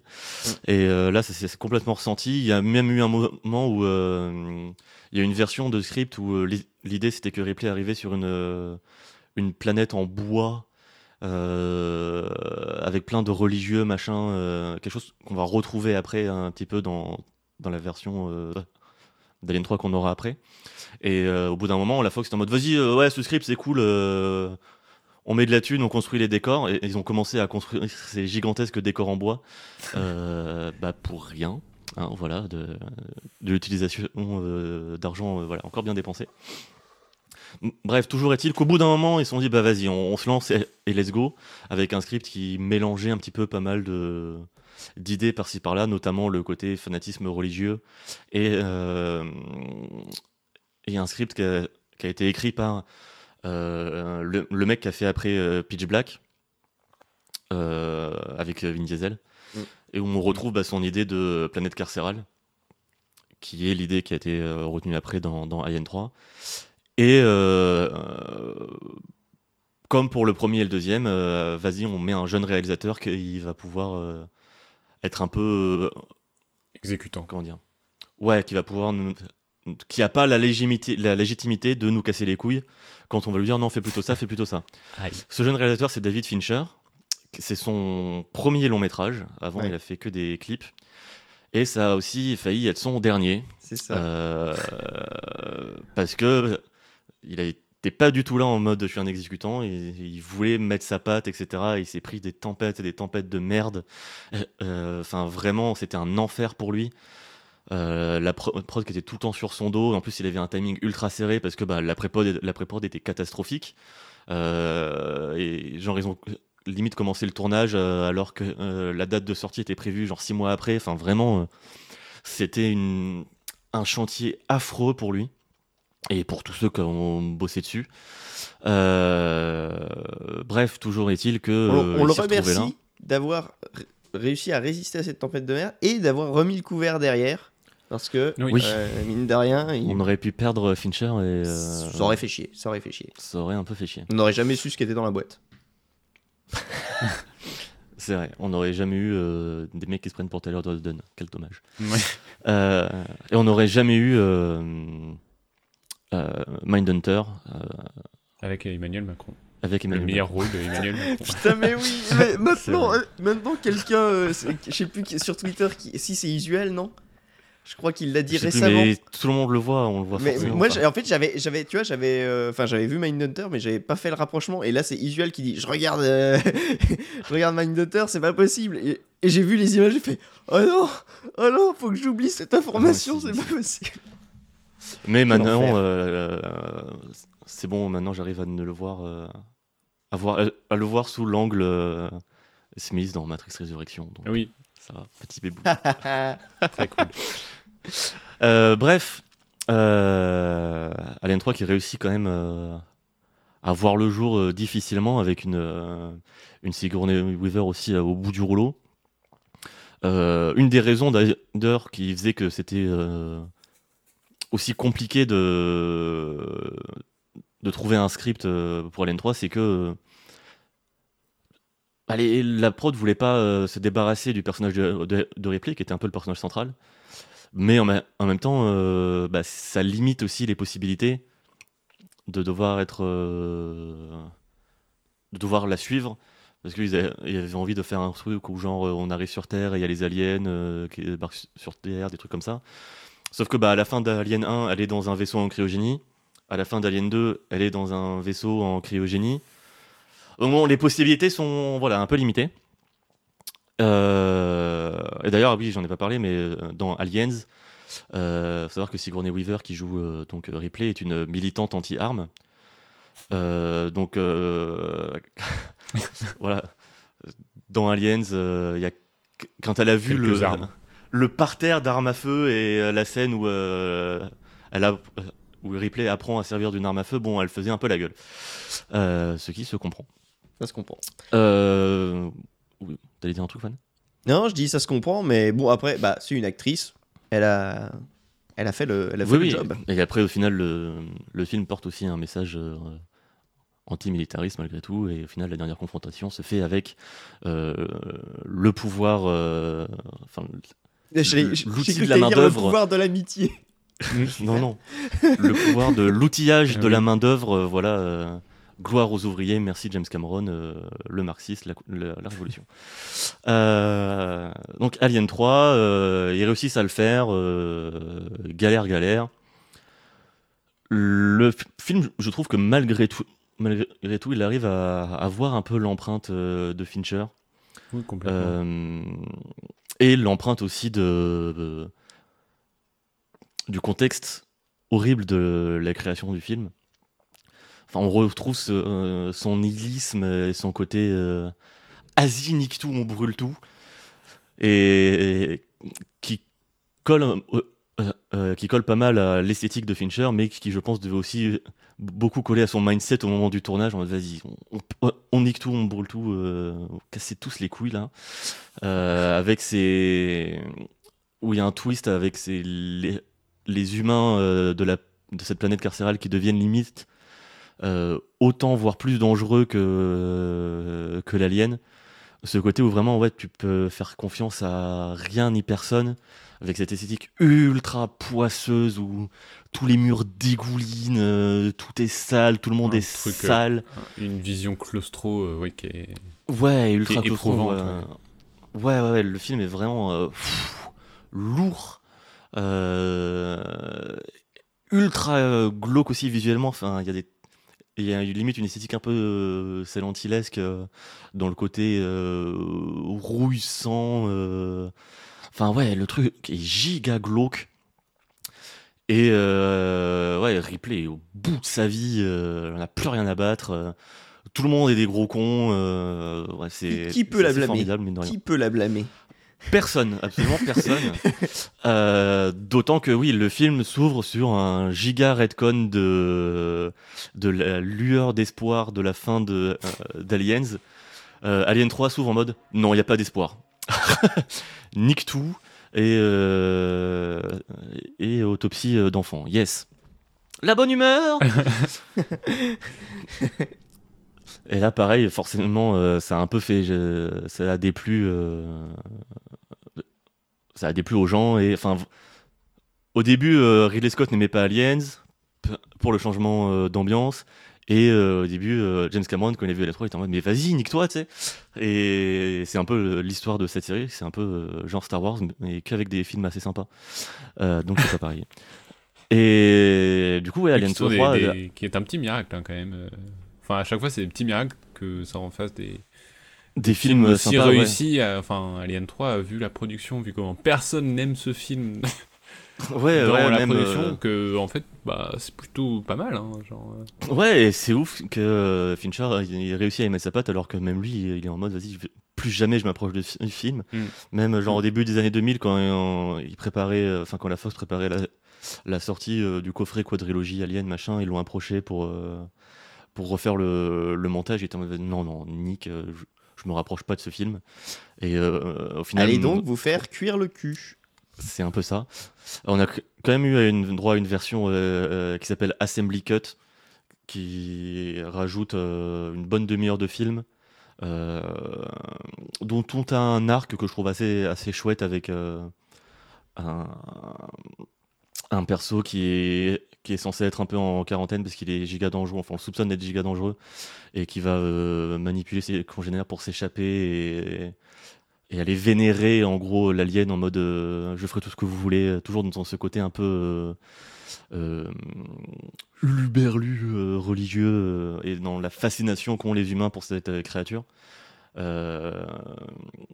Et notamment pas mal de, de petits changements, notamment l'arrivée du facehugger dans dans le sur cette planète, enfin de, de l'alien dans cette pla- planète. Dans la version cinéma, ça naît d'un chien, je crois, euh, avec des FX un peu dégueulasses. Oui, euh, Alien 3, tous les FX sont Ouais, horribles. contre, ouais. Euh, tu- même l'alien, il a des reflets verts Mm, sur lui. mm. Enfin, bref, c'est- vraiment dégueulasse. Mais en même temps, bon, une créature full CG en 92 avec une aussi peu de temps de post-prod. On salue l'audace, mais on, on est loin de la classe euh, du premier Alien, clairement. On salue l'audace, mais c'était une idée de merde. Voilà. Ouais, mais ça ne le rend pas moins non plus euh, terrifiant parce que euh, c'est un film qui arrive par son esthétique justement et son ambiance très claustro, très lourde à, à retrouver la tension qu'on pouvait avoir dans le premier euh, avec des mises à mort euh, créatives et qui prennent leur temps et on retrouve ce côté un peu euh, on, on se griffe les cuisses de tension. Là où euh, bah, dans Aliens euh, pas du tout c'était Ah oui, des fourrailles et il y a euh, des petites tensions mais voilà euh, derrière euh, Ça pan, pan, tire. pan, quoi. Hmm. voilà. Euh, ça fait du bruit et voilà. Euh, là où Alien 3 voilà, réussit à retrouver cette petite ambiance et en amenant ouais, ce, ce côté euh, Hélène Ripley complètement désabusée euh, qui finit le film. euh, enfin, je, vais, pas dire, même si. Bon, mais je vais pas dire au cas où. Euh, mais là aussi, ça sera Redcon par Alien 4, c'est formidable. Et ouais, c'est ce côté où il va mettre le doigt sur ce qu'on voyait déjà dans Alien et dans Aliens de les humains sont des gros cons. Euh, et ça, c'est un truc qui fascine Fincher et forcément, il va pas se priver euh, dans ce, dans ce film-là. Euh, qui est quand même intéressant, je trouve. Rien que, parce que c'est la première fois que Fincher s'est retrouvé derrière la caméra pour un long métrage, même si. bon, voilà, contexte de merde et qu'il le renie je trouve que euh, ça reste intéressant à voir euh, dans le contexte de, en sachant justement le contexte de création, et, et de voir quand même le- les balbutiements de sa patte qui arrivent à s'exprimer dans, dans un gloubi-boulga euh, de production merdique. Donc voilà, c'était Alien 3, euh, qui sort en 92. Et donc là, on s'est Euh, pas trop attardé sur la production. Donc dites-vous que ça peut aller très très loin. Oui, non, non, parce que, enfin, sur la pré-production surtout, qui est... Bref. Euh, mais ça a réussi quand même à rapporter de la thune, donc la Fox, elle a dit bon. Allez Encore, encore un Ouais, Encore un La Et Fox du coup, Alien l'argent. 4. Euh, et oui, comme tu l'as dit, euh, truc Jean-Pierre Jeunet. Euh, qui réalise un script de Joss Whedon. Euh, Ah et oui pour le coup, euh, oui, oui, c'est Ah, un script Le plus grand euh, crossover qu'on ait jamais vu. Alien 4. Et pour le coup, ouais, ils ont fait venir euh, Jeunet en mode euh, toujours cette démarche un peu pute qu'on a retrouvée après. Viens, on fait venir un, un petit Français qui sera content de, ve- de venir là et qui nous fera pas trop chier. Et pour le coup, lui, Jeunet, c'était exactement ça. Il sortait euh, de la Cité des Enfants Perdus et des Délicatessen. Et en vrai, quand tu vois Cité des Enfants Perdus, tu peux comprendre qu'il soit dit Eh, vas-y, il peut faire un alien, ce mec-là, dans son esthétique, etc. Euh, sa mise en scène des décors un peu particuliers, etc. Bah, ouais, euh, go. Et Jeunet, il est complètement arrivé en mode de les mains dans les poches, euh, euh, à, à parler anglais très mal, et en mode vas-y, je suis trop content, je peux bosser sur Mm. un alien, ça me fait ma pub. Il a Euh, vraiment vu une go. opportunité de d'apporter sa patte, mais en même temps sans l'imposer. Ouais, ouais, il, il avait et- très conscience de là où il mettait les pieds, et, et du coup, euh, la prod d'Alien 4 s'est très bien passée. Euh, euh, si on nommait euh, euh, le moment où euh, quel- quelques acteurs et techniciens ont failli se noyer euh, lors des premiers jours de tournage, à part ça, euh, ça s'est bien passé. Euh, et donc ouais, euh, Jeunet qui est juste venu là en mode vas-y, je vais essayer de- d'avoir une idée à peu près par plan, un truc un peu et, sympa, euh, et Dominique Pinon. m'amuser et voilà quoi. Vas-y. Et Dominique Pinon. Bien sûr, il vient avec son Dominique Pinon. euh, je, ne vient pas sans son Dominique Pinon. Euh, oui, dit, il avait pas bagages. Ses malheureusement. bagages. et- C'est- Il le met en soute, hein, je crois. euh, qui est génial dans le film en plus, euh, Dominique Pinon. Euh, et Alien 4, c'est ça, c'est juste euh, Jean-Pierre Jeunet qui s'amuse à faire un Alien en fait. Et le film est con, il est drôle, il est euh, un peu moche, mais Ouais. je sais pas, je l'ai vu. Enfin, filtre jaune pisse, quoi. Ouais, il a son filtre et bon. Mais ouais, il, il est juste un peu bébête et c'est juste Jean-Pierre Jeunet qui s'amuse. Ben vas-y, amuse-toi, ok, tu vois. Et au final, je l'aime bien. Il- euh, en même temps, dès son, sa scène d'ouverture, tu sais que t'es pas là, vas-y, t'es pas là pour. euh, c'est pas Alien 3, quoi. Tu, tu vas pas euh, déprimer et t'es pas là pour faire durer de l'escotte. Vraiment, la scène d'ouverture, c'est. Tu vois un- la bouche de l'alien en CJ de 1997 Ah oui, c'est ça. donc c'est dégueulasse. Et ça dézoome, et en fait, c'est un moustique euh, et- qui l'écrase et qui jette sur la vitre et écran titre. Ben vas-y, vas-y, c'est ça ton Ouais. film. Dès le début, tu sais où tu vas, et ouais, le film c'est ça. Et, et en vrai, ouais, il y a plein d'idées marrantes, un peu loufoques. Euh, ben ok. Voilà, ok. Moi, j'aime Et pas en trop. même temps- J'aime pas trop. J'aime vraiment pas le film en fait. Mais euh, oui, c'est vrai que c'est sûrement sa plus grande qualité. C'est genre, bon, il a quand même réussi à mettre sa patte. Alors, j'aime pas sa patte à Jean-Pierre Jeunet, mais bon, c'est un miracle que et ce film existe aussi. c'est un peu absurde. au moins, c'est un film Ouais. à lui, quoi. C'est, c'est... Ah, vite à lui, parce que bah, ça Oui, reste non, un script de Joss Whedon. D'ailleurs, Joss Whedon déteste ce film parce qu'il prenait son, son script giga au sérieux, alors que tu vois que je n'ai pas du tout. Popolo, popo, je l'imagine bien arriver Pop, tu sais, sur le, sur le plateau. Alors, ouais, on lui file le script, oui, oui, très bien, euh, je vais pas me prendre la thèse là-dessus. Je juste Ah, moi, je sais pas lire l'anglais de toute façon, donc. Oui, voilà. Et, euh, vas-y, euh, Dominique, euh, viens là et fais des têtes. Et je zoome. c'est ça, et je mets ma, ma- mes meilleures lentilles et let's go. Et ouais, euh, vas-y, c'est quoi, euh, ok, fais ça. Et en même temps, euh, j'aime bien euh, cette version de replay. Euh, qui est là aussi, là aussi on n'a rien à battre, mais pour une certaine raison et en même temps Je trouve que sous-jacemment, il y a des trucs un peu intéressants sur euh, le perso de Ripley et, le perso de Winona Ryder aussi, et dans leur relation euh, aux deux, etc. Je sais pas, je j'ai bien aimé suivre, suivre ces deux persos et surtout Ripley. Et euh, ouais, en vrai, vas-y, c'est sympa de finir le- la quadrilogie sur un fi- film euh, qui se prend pas la tête et, qui évite. Je pense aussi que Jeunet voulait éviter de s'arracher les cheveux comme, euh, comme Cameron et Fincher. Et si, vas-y, je viens, je m'amuse, je repars et comme ça, je fais ma pub et comme ça, après. euh, Il y a mon nom sur un mon. CV, sur mon CV, voilà, il y et a comme ça, après, tous 4. les Américains vont, vont kiffer quand je vais faire Amélie Poulain. Ils vont dire Hum, Amélie, oui, oui, oui. et euh, et bah, euh, t'as bien fait, Jean-Pierre. T'as eu raison. Et euh, puis très bien. Puis pour Bon, la santé, c'est mieux, Alien de 4, la vivre le... c'est mieux de vivre le film comme ça que comme euh, un Fincher, quoi. Tu vois, de- Ah oui, mentalement, oui, il- oui. ça devait être plus sympa, quoi. Ah oui, et même quand tu le regardes, euh, de toute façon, dès le début, le film te prévient. Avec ces- cette toute première scène, t'es direct prévenu de. Vas-y, on s'en fout. J'espère que t'étais pas trop attaché. Mais en même temps, vu que c'est un peu aussi la marque de fabrique de ces quatre films, qui est de, de toujours annuler euh, l'esprit du film précédent. Mm.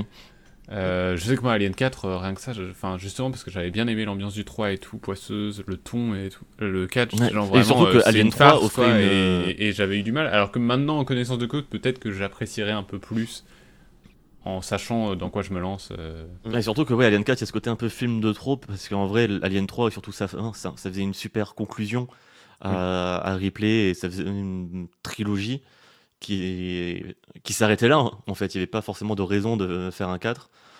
Mais malgré tout, euh, je sais pas, il se vit un peu comme un petit bonus euh, après la déprime du 3. Vas-y, petit bonbon, euh, chillax. euh, T'as un perso qui, euh, qui utilise ses armes à feu tout le temps avec des rebonds sur les murs et les plafonds. Vas-y, c'est marrant. marrant. Éclate-toi. Allez, vas-y. Prends ton jouet, éclate-toi. Voilà, c'est exactement comme ça que, euh, que tu le prends et c'est chouette. Euh, J'ai dit du coup que j'allais pas parler de Prometheus et d'Alien Covenant parce que flemme. Euh, par contre, j'ai relancé Alien Isolation. Euh, du coup, petit bonus de fin de chronique. Donc, où on joue la fille de Ripley et qui reprend complètement l'esthétique du premier Alien. Euh, donc là, ça m'a fait turbo kiffer. euh, parce que j'ai passé toutes mes premières heures à m'arrêter sur euh, chaque bouton, chaque ordinateur, euh, chaque, chaque, chaque élément du décor. donc- D'autant que le jeu, qui est sorti quand même en 2014, est toujours giga beau sa race. C'est- même pas. En plus, techniquement, je sais pas, c'est juste dans dans l'éclairage, dans les effets un peu de post-processing, dans la manière. C'est surtout la lumière en fait qui, qui euh, rend Alien Isolation magnifique. Et euh, ouais, c'est un pl- plaisir de se balader là-dedans, à tel point que euh, limite en fait, l'alien me casse les couilles. Et, et- mais ça c'est très personnel. Les, les jeux comme ça de cache-cache un petit peu où, où, tu as une présence qui te menace, j'arrive pas à, à le percevoir autrement que juste je- je- j'essaie de contourner cette IA qui a ses propres règles. Et l'illusion fonctionne jusqu'à ce que tu te fasses choper et que tu recommences. Euh, un point de sauvegarde qui souvent est trop loin parce que la gestion des points de sauvegarde dans Alien Isolation, je trouve ça un peu euh, chelou. Euh, mais j'ai vu le même problème avec les Amnesia où euh, ça marchait et puis je me suis fait choper et en fait, bon, en fait on s'en fout, juste je recommence et j'explore. Sauf que là, c'est dans Alien Isolation, je trouve ça encore plus frustrant parce que j'ai juste envie de. Enfin, le nombre de fois où je me suis fait choper par l'alien, juste parce que je dis, oh vas-y, ça a l'air rigolo, ce... ça a l'air joli, ce- cet ordi que j'ai pas encore vu. euh, j'ai regardé comment cette salle est agencée et je fais pas gaffe qu'il y a l'autre qui marche euh, à côté et bon, bah dommage. Oh, bonjour Ah mais non, mais laisse-moi laisse-moi me promener Il n'y a pas de, y a pas de Euh, mode pacifiste hein? Bah, Je sais pas si. Non, je crois pas. euh, Il y a peut-être des modes euh, sur PC. Discovery, Euh, euh, Mad Discovery. Ça, ouais, comme, comme, comme pour Soma au final. euh, Mm, mm. euh, au final. Mais après, euh, disons que euh, Soma, ça peut avoir un intérêt de- d'y jouer comme, comme ça parce que tu as quand même euh, une écriture et des thématiques derrière qui sont assez folles. Mm, ouais. Euh, alors que bon, euh, Alien Isolation, le cœur du truc, c'est son esthétique et justement cette frousse de l'alien qui te pourchasse et qui en plus a plein d'idées super chouettes de mise en scène, euh, etc. pour le rendre euh, vraiment menaçant et, toujours présent. Que, voilà, quand tu l'entends se balader dans les conduits d'aération euh, et que tu entends les bruits lourds de ses pas et que tu as ton détecteur de mouvement qui s'affole, mais tu sais pas euh, vraiment s'il est là ou quoi, ça, ça fonctionne en soi. Mais ouais, je sais pas. Pour moi, c'est juste un.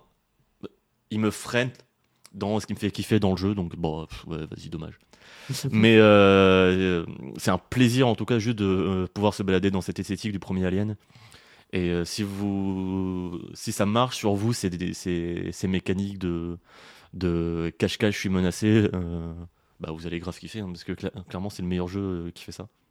Si votre juste, fantasme, euh, un c'est vraiment d'être un personnage ouais, de Alien 1 euh, qui risque de mourir à tout moment, vraiment, oui, c'est génial.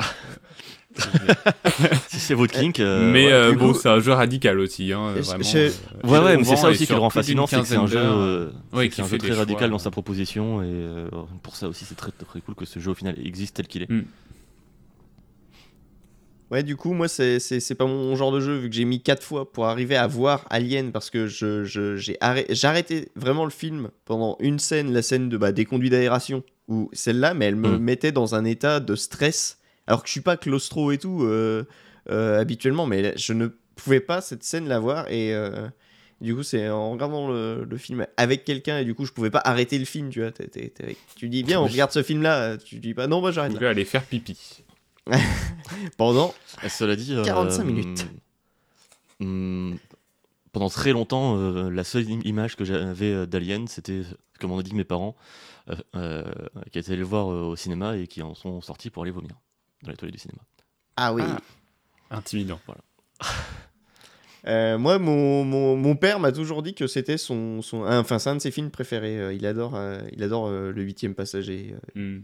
Non, on m'a tellement vendu euh, le film comme un film d'horreur que je l'ai vu assez jeune, mais avec mon père qui, qui était à côté, qui me disait vraiment tu vas avoir peur, tu flipper. Et ça allait parce que moi j'étais plus impressionnable par le, le sang, le gore et tout, et le film est pas du tout là-dedans, Oui. euh, il est plus sur une Mm, tension. Ah ouais, c'est clair.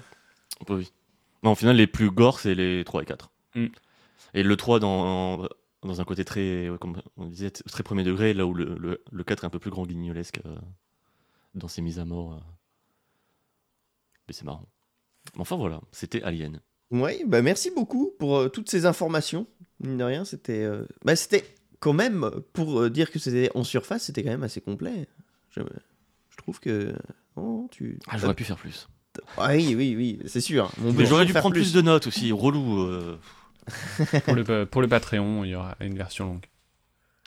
La version euh, uncut. Non, on fera la novélisation de la chronique. Euh, mais arrêtez de parler du Patreon, les gens vont croire qu'il existe. Alors, euh, Quoi On Mais je donne de l'argent à qui, qui- moi, chaque mois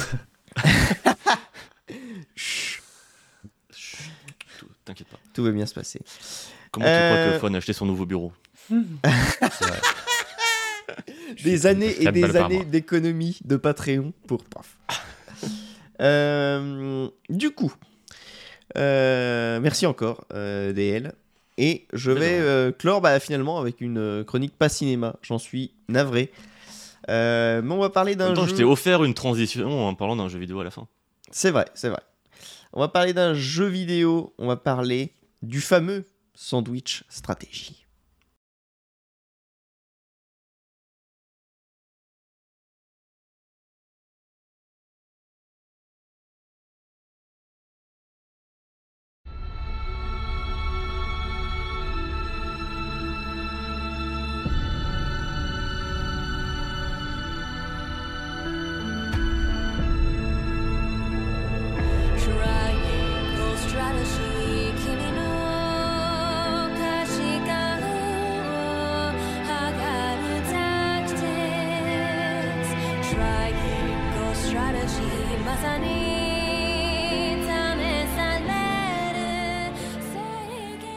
潔 Intérim Tactics.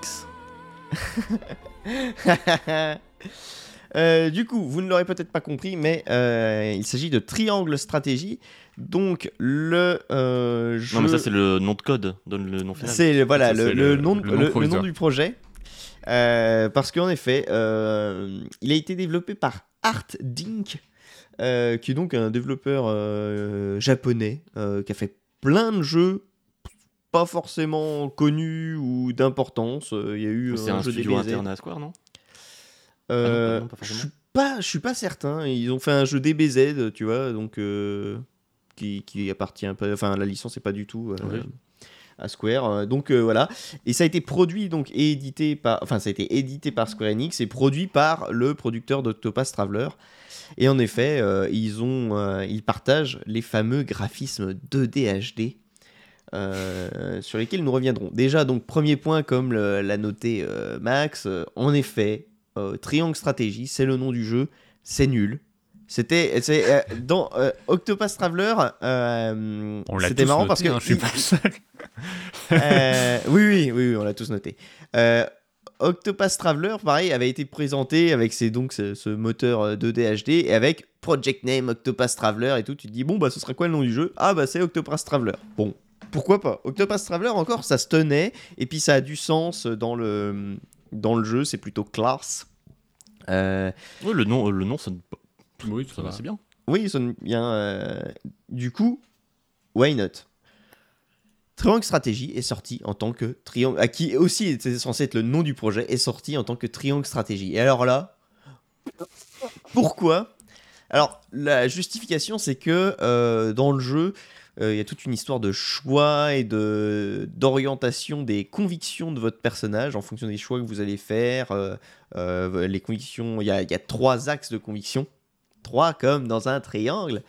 Euh, euh, et donc, ça, va vous débloquer telle ou telle option d'être euh, plus ou moins. euh, euh, d'aller plus ou moins dans telle ou telle conviction. Sauf que, ce qui est très drôle, là où on se dit, bah, triangle stratégie, tu vois, ça va vraiment. euh, S'il force là-dessus, c'est que tu vois, ça va être euh, représenté dans le jeu. Et non! Le principe du jeu, c'est justement que les convictions, vous ne savez pas euh, quel score, entre guillemets, vous avez dans telle ou telle conviction. Vous ne savez pas où vous en êtes. Vous avez juste un petit... Quand vos convictions augmentent, vous avez juste les convictions de Serenor euh, augmentent. Mais vous ne savez pas laquelle. Ce qui est très... Alors, c'est bah, c'est un choix, en fait. c'est je trouve Moi, j'ai trouvé ça cool parce que, justement, tu vois, tu, tu vas faire tes choix sans te dire, tiens, je vais maxer tel truc ou tel truc. Parce que tu ne sais pas quel choix fait augmenter quoi. Mhm. Et... euh, Oui, tu fais les choix un peu en suivant ton, ton roleplay et sans, Voilà. sans essayer Euh, d'optimiser. euh. Exactement. Et donc j'ai trouvé ça très cool. Euh, Et mais du coup, ça annule complètement le côté triangle euh, stratégique. Ça, pardon? Ça Ça- annule. ça quoi? T'as vraiment dit annule ah bon, bah, je- pardon, pardon. Non mais je ne sais. bah, je- C'est bon, je fais un podcast audio, c'est pas comme si on demandait de la diction. C'est lequel de, de, de jeu Sherlock Holmes que t'as fait déjà? Allez, allez, allez. S'il vous plaît, un peu, un peu de respect pour les artistes. Je le dirai peut-être en fin de chronique, si vous êtes gentil. Euh, euh, du coup, en fait, ouais, le, le- c'est c'est complètement euh, con d'avoir gardé ce titre. D'autant que, pareil, il y a des choix qui se font et qui font euh, comment euh, bifurquer l'histoire. Mais souvent, la grande majorité des choix, c'est des choix binaires. T'as deux choix. Donc ça matche pas avec le triangle. Donc euh, je sais pas pourquoi ils ont gardé ce titre. D'ailleurs, Et les cases sur lesquelles tu te déplaces pendant les scènes de combat. sont des carrés. Euh, Voilà. Donc euh, non, ça n'a aucun sens. il y a rien qui va. Euh, D'ailleurs, euh, c'est euh, Gaga qui lui a donné un très bon titre qui aurait dû être ce titre-là. C'est, tu peux, tu peux l'appeler si t'as pas peur des procès, A Song of Iron and Salt. Euh, et ça aurait matché avec euh, tout. Et en plus, tu fais un- une petite, euh, petite référence à une autre référence. Mais donc voilà. Qu'est-ce que Triangle Strategy On l'a dit, c'est un tactical RPG en- que je dirais en mode FF Tactics. À savoir que c'est vraiment. Enfin, ça ressemble énormément au gameplay d'FF Tactics. Vous allez, euh, vous êtes sur des petites arènes et vous allez euh, euh, déplacer vos personnages. Euh, en fonction de là où vous tapez les adversaires, vous aurez tel ou tel bonus, tout ça. Il y a vraiment, euh, voilà, la, position des personnages est très importante.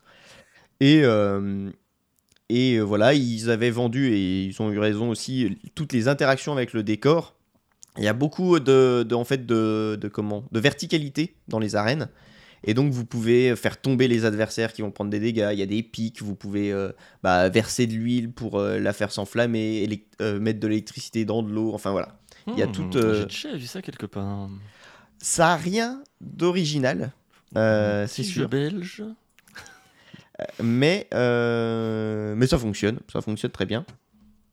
Donc, euh, je vais commencer par les gros points forts du jeu, ce, que, ce qui vraiment m'a marqué. Bah déjà, euh, comme je le disais, Est-ce qu'il y en a trois?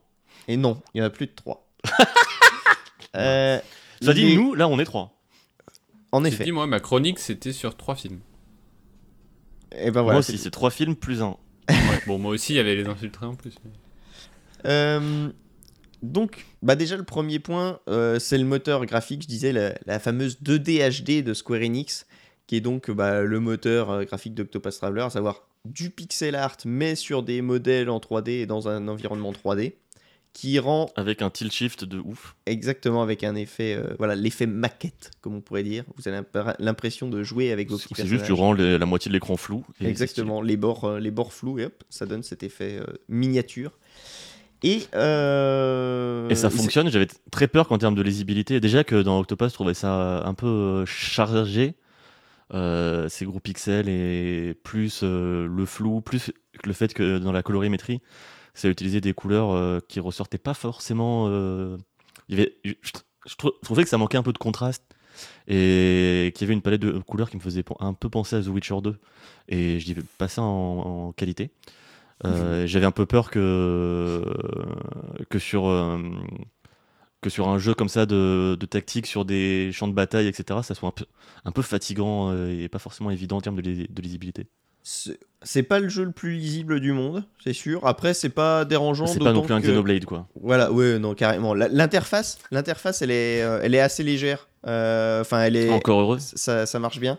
Donc, euh, même quand tu es d'ailleurs en portable, c'est lisible. Mm. Après, des fois, tu vas, euh, comment, tu vas peut-être euh, dire, attends, enfin, faut, faut bien jouer avec la caméra parce que contrairement à Octopus Traveler, là, la caméra est entièrement libre, donc tu peux vraiment regarder dans tous les sens le truc, ce qui est très pratique parce que, bah, comme je l'ai dit, les maps sont très verticales, donc si tu ne pouvais pas changer l'angle dès que ton mec Oui, est derrière un mur, ça devient compliqué, quoi.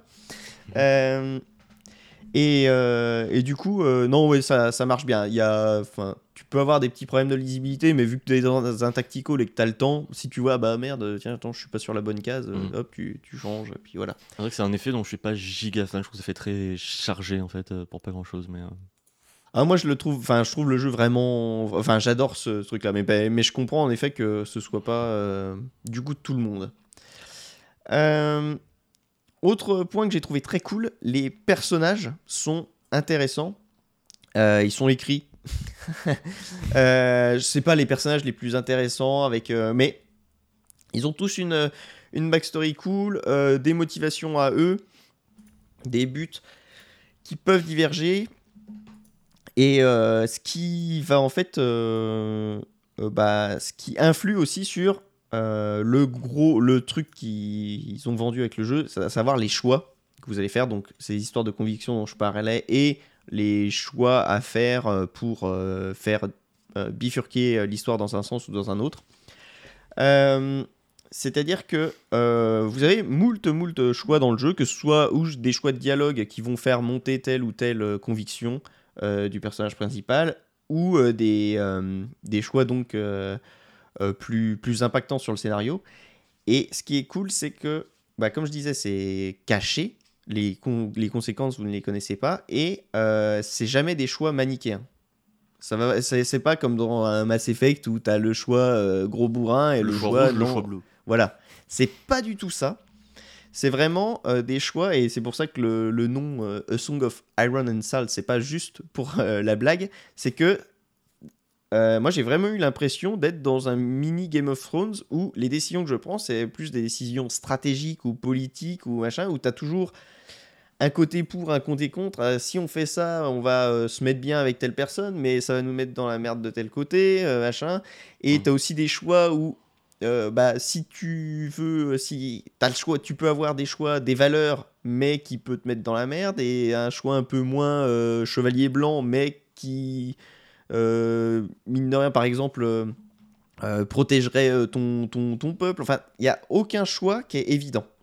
Et ça, T'as des choix qui vont plus chercher ouais, ton, ton compas moral, ou t'as toujours derrière ce côté euh, géopolitique, un peu manipulation ou... Il y, a- en fait, euh, c'est tout, tout est imbriqué, je dirais. Il y a des choix où tu vas te dire, ah ouais, la morale voudrait que je fasse ça, mais ça me met vraiment dedans et je, enfin, tu vois, c'est, on va tous se foutre dans la merde et le peuple va prendre cher et, euh, Mm. et enfin, c'est honnêtement, il y a Tu parles vraiment, des élections. c'est, euh, non mais c'est vraiment, vraiment euh, très très cool parce que j'avais un peu les jeux à choix, tu vois, quand on dit ça, souvent, euh, t'as un peu peur que la voie, euh, bonne, la bonne voie soit toute tracée. Mm. Et là, pas du tout. Euh, pas du tout. Et euh, ce qui. euh, vous avez, euh, pareil, au moment où vous allez avoir des choix à faire. Alors, oui, je disais, il y a des choix de dialogue qui ont peu d'influence. Et après, il y a des, vraiment des séquences de choix où là, ça bifurque. Et en fait, il y a un système de balance. Et vous avez avec vous sept compagnons. Et en fait, chacun ont un vote.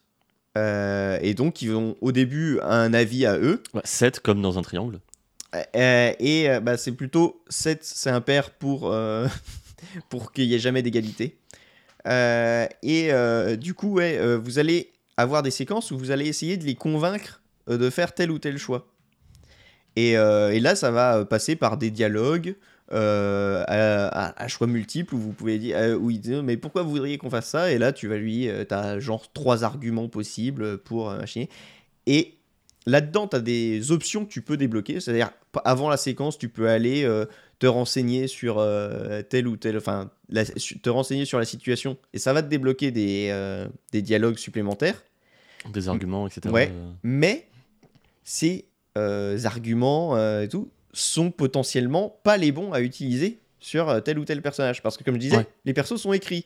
Et donc. euh, c'est, c'est... Et j'ai trouvé ça génial parce qu'à un moment, tu vois, j'y allais un peu bêtement euh, au début, et puis euh, j'arrive vers un personnage que je veux convaincre, et euh, je lui dis, bah ouais, ça. Et puis, dans le jeu te montre, en fait, quand tu as une option de dialogue qui, se qui, est- qui a été débloquée, c'est hop, clac, t'as un petit cadenas qui se machine et l'option apparaît. Et je t'ai un peu mécaniquement en mode jeu vidéo bête. J'appuie sur ce truc là. Et puis, t'as le personnage qui me fait Ah ouais, vous avez raison, ça ne fait que renforcer mes convictions qu'il faudrait qu'on fasse l'autre choix. Et là, je dis Oh Et donc, c'était euh, le, le, le, le- le petit encart à la fin du dialogue. Vous n'avez pas du tout réussi à convaincre machin. Ah donc, euh, c'est, c'est- et donc, c'est c'est vraiment cool quoi. Faut vraiment euh, peser tes arguments en fonction de la personne avec qui tu parles. Et euh, bah ouais, enfin voilà, c'est c'est très très sympa. Mais alors, dans l'écriture et tout ça, le jeu est porteur de quel message? C'est doublé ou pas? Dans les Euh, oui, c'est doublé. Dans l'écriture, le jeu est porteur de quel message? Je ne sais pas. Je ne saurais pas te dire.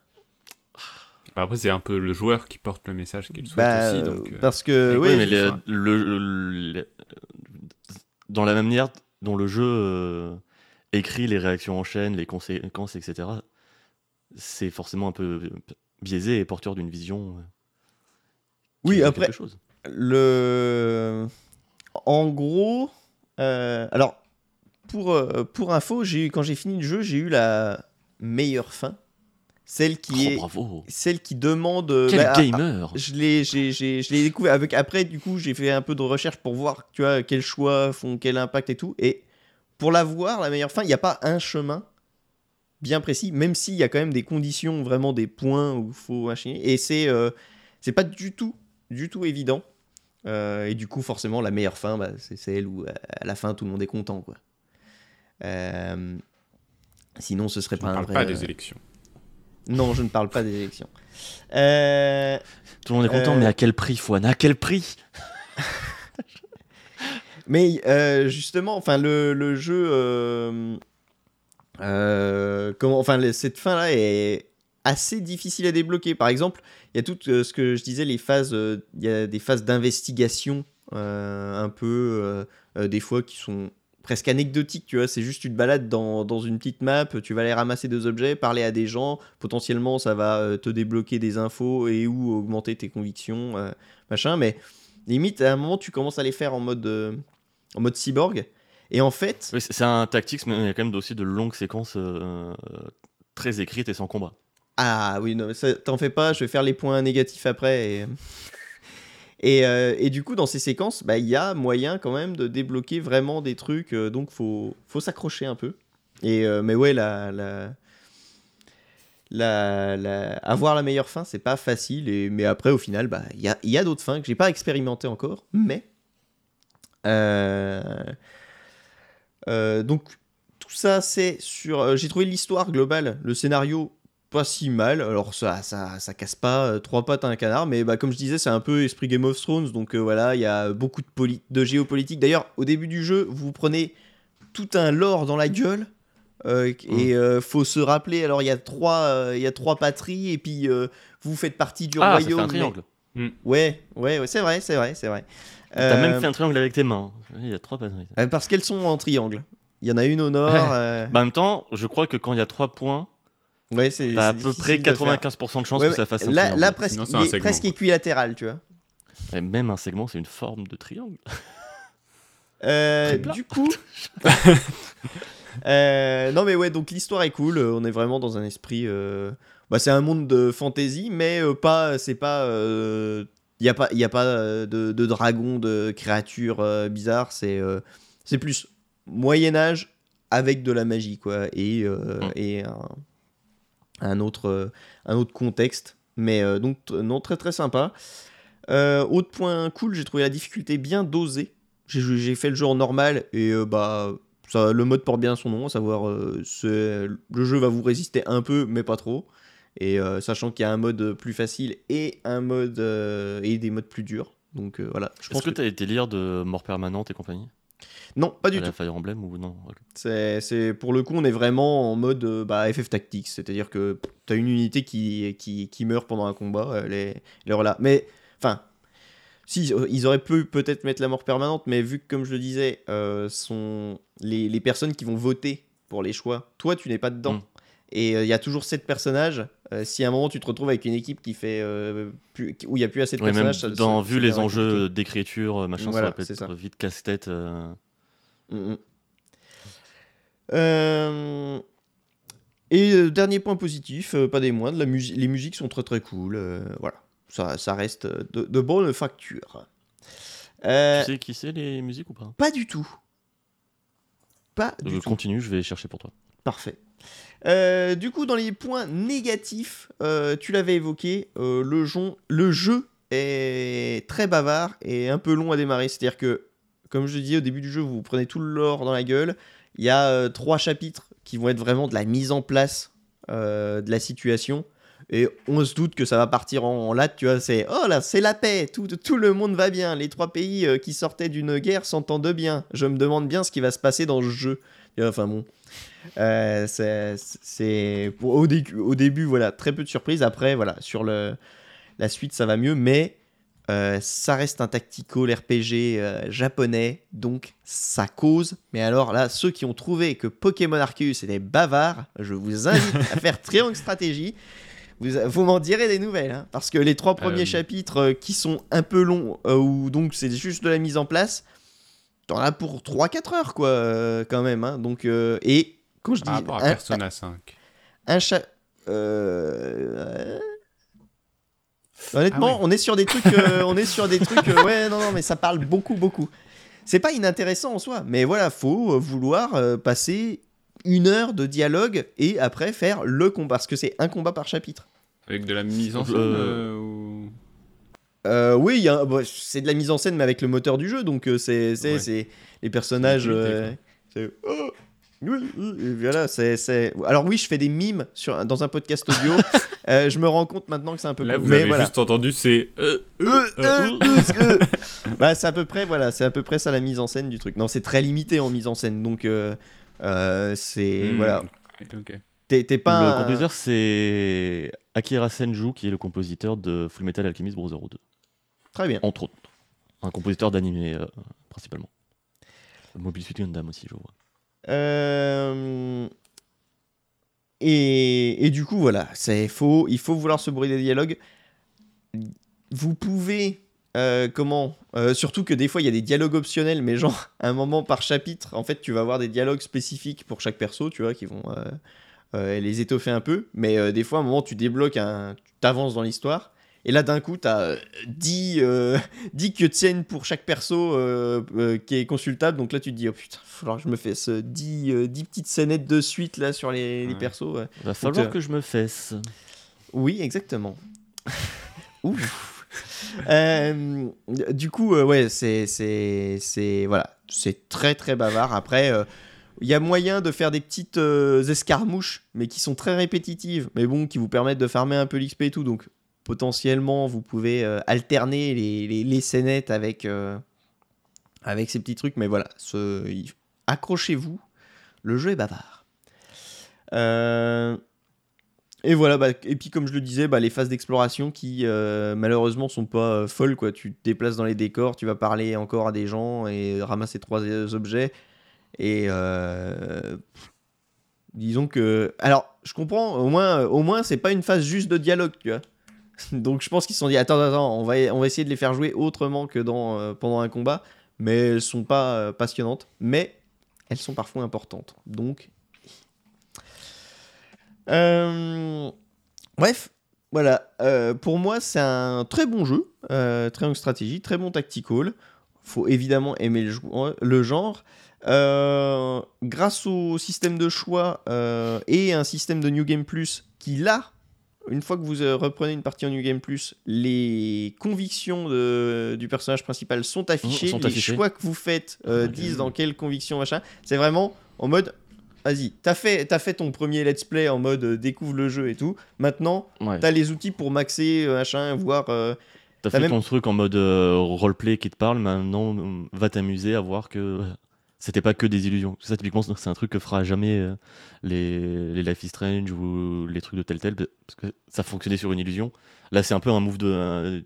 il flex un peu en mode. Eh, Ouais. vas-y, regarde un peu. Regarde. Regarde. Le, le jeu, Regarde en a plus, euh, vous pouvez dès le début, euh, d'ailleurs, dès, dès votre première partie, vous avez un diagramme des, des choix et des embranchements que vous avez pris, sans voir évidemment les, les choix que vous n'avez pas fait. Vous avez juste la petite numérotation des chapitres et voir tous les embranchements qu'il y a. Et donc, euh, limite, après, si vous reconstituez tout, vous pouvez voir que vous pouvez retomber sur vos pattes avec un autre choix, euh, mais on... Enfin voilà, il y a. N'y a pas qu'un chemin possible pour la meilleure fin. Euh, la meilleure fin, comme je disais, est vraiment pas facile à avoir. Je pense que quand j'ai regardé les conditions, j'ai fait Ah ouais, en fait, c'est parce que je suis un peu un, un déglingo. Je me suis dit Ah viens, je fais ça comme ça, j'en ai rien à foutre. Le jeu, il me dit de pas faire ça, mais vas-y, je le fais quand même. Et ah bah, c'était une des possibilités pour pouvoir débloquer la fin d'après. Enfin, voilà, c'est. Ah, Foine le déglingo, quoi. Ouais, mais non, mais parce que des fois, j'aime. Enfin, je joue à Fire Emblem sans perdre une seule unité, donc j'aime me faire souffrir, tu vois. Et, euh, et, et là, en effet, j'ai- il y, a- il y a une map que j'ai fait en me disant Allez, vas-y, euh, je fais ça comme ça, j'en ai rien à foutre. Je l'ai fait 4-5 fois, du coup. Tel David Fincher.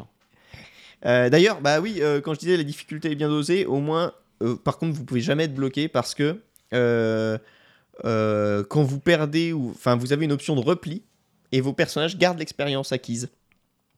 C'est-à-dire Mhm. que vous, recommen- vous, vous prenez un peu d'XP, vous recommencez, vous êtes plus fort. À terme, oui. Donc le, le- voilà, le jeu est. Si vous farmez, le jeu sera simple quoi qu'il arrive. Euh, le, euh, pour finir, bah, un autre, euh, enfin c'est pas un défaut, mais un truc que moi j'aurais aimé et qui n'y est pas, c'est que euh, les personnages sont assez définis dans leur rôle et leurs capacités. Euh, et moi, vous savez, j'adore jouer Ouais. à la poupée dans, dans, dans, Après, dans tous les jeux. j'imagine qu'ils sont un peu roleplay aussi et qui font sens. Oui, oui, voilà, il y a, c'est, c'est ça. Du coup, euh, du coup, voilà, moi j'ai cette petite déception parce que par exemple dans un FF Tactics, tu changes les jobs des gens, tu fais des combinaisons de ouf et euh, tu t'amuses. Euh, là, bah, dans Octopass aussi. dans Octopass, exactement, c'est ce que j'avais adoré dans Octopass. Là, pas du tout. Il y a quand même une bonne marge de progression. Vos, vos personnages, ils vont apprendre des nouveaux skills. Vous allez pouvoir les, pareil, leur, leur donner plus ou moins une, une orientation avec des, des capacités passives. Donc, il y a, enfin, les persos progressent. Il y a une bonne montée en puissance, donc euh, c'est Ça agréable. ça. une évolution plus linéaire, quoi. Voilà, mais bah, le personnage euh, qui a un gros bouclier, oui, ça va être le tank. Euh, et Ah oui. ce sera le tank. Après, il fait très bien le boulot. Donc euh, voilà. Il y a- et il y a, par contre, ceci étant dit, il y a quand même un vaste choix de personnages. Sachant que bah, moi, il y a des personnages que vous ne pouvez avoir que en fonction de certains de vos choix, donc il y a des personnages que j'ai jamais Mhm. vus. Et et il y a des personnages vraiment originaux. Euh, t'es pas juste cantonné à mage, guerrier, euh, tank, euh, machin. Il y a euh, une petite fille qui fait des arts du cirque et du- qui va faire un clone d'elle, qui peut envoyer des balles de jonglage dans la gueule des gens. Il y a le forgeron, lui, il va pouvoir mettre des échelles parce que, comme je disais, très vertical, donc tu peux mettre des échelles pour Mm. permettre aux gens de passer. Il va pouvoir mettre des pièges à ressort qui éjectent les ennemis quand ils passent dessus. Du coup, ça les fait tomber ou ça les fait se taper dans les autres. Enfin, il y a vraiment quand même Cool. Pas mal de, y a de, de possibilités. Ouais, il y a une mage, une mage qui euh, peut faire tomber la pluie. Donc là, pareil, euh, tu vas balancer euh, la foudre au taquet après. Enfin, Comme Jahan Jaron. dans Divinity Original Sin 1. ah, ouah, j'ai totalement Et il oublié est ça. dans le 2 aussi. Oui, on, peut, on, le- on le croise dans le 2. ouais. Mais du coup, voilà, il y a, il y a pas de possibilité de faire ce qu'on veut avec les persos, mais il y a quand même beaucoup de persos, donc euh, et avec T'as moyen quand même d'avoir des mécaniques un peu rigolotes. ouais, euh, y a, il y a, ils ont, voilà, le, le truc est pas du tout pauvre en termes de stratégie ou, euh, ou de possibilités. Est-ce que t'as as ce délire aussi de. Tu commences avec un perso qui est ultra fort et, et qui, qui, du coup va devenir un peu nul à la fin. Et euh, au contraire, tu vas avoir un mec avec une euh, casserole sur la tête et qui va devenir trop fort à la fin. Non, y a, j'ai, j'ai pas, je l'ai pas, j'ai pas vu ça en tout cas.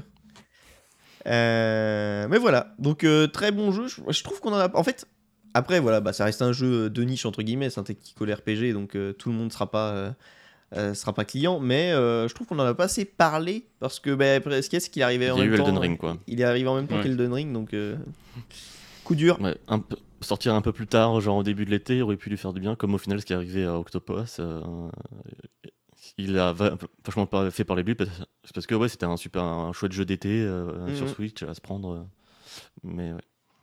Mais peut-être que. peut-être une sortie future sur, sur console et sur d'autres consoles et PC. Ouais, euh, ouais, vu que c'est arrivé à Octopass, ça Mm. m'étonnerait pas que ce soit le même deal entre Nintendo et, et Mm. Square Enix, et du coup, qui peut-être qu'il aura une deuxième, une deuxième vie, euh, une deuxième sortie.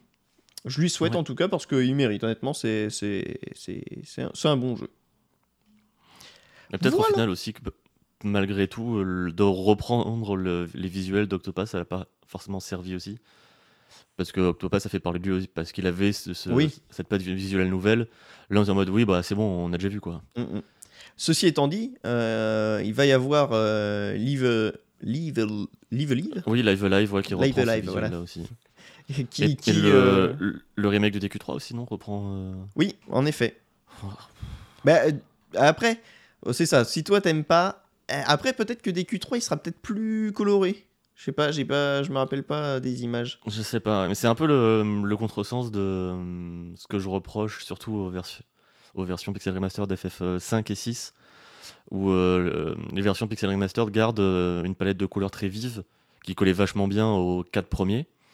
Mais c'est vrai que les versions 5 et 6 euh, sur SNES avaient des tons beaucoup plus.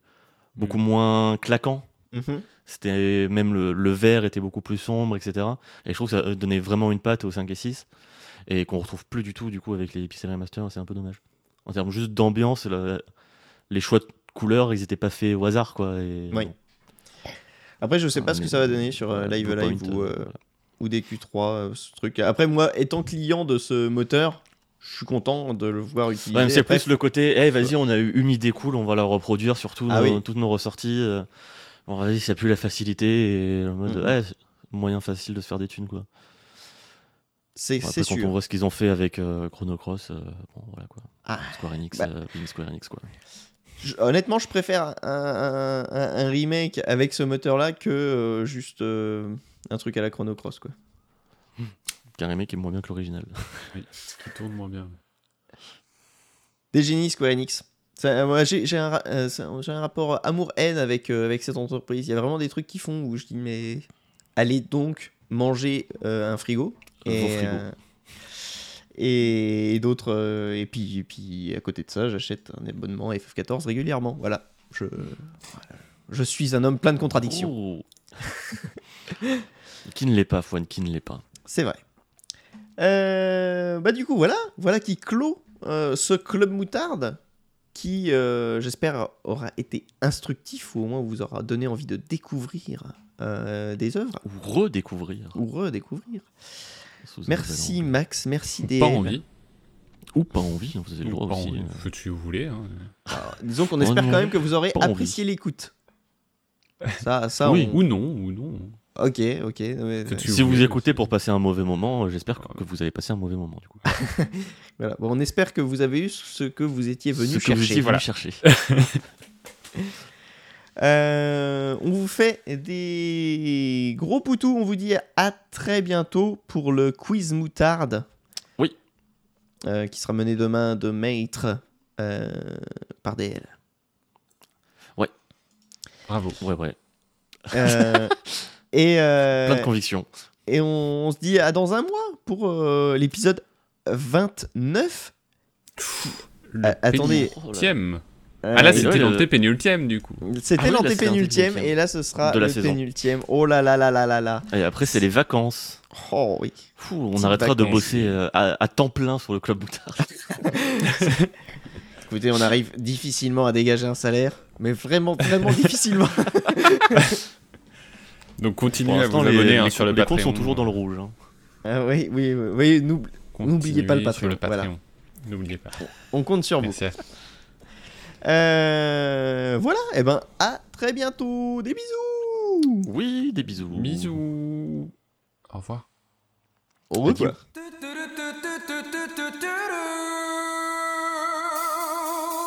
Crème moutarde. Crème moutarde. Ketchup mayo. Crème moutarde. Oh yeah, of the mutard. C'est fini El club del mutardo. Crème moutarde.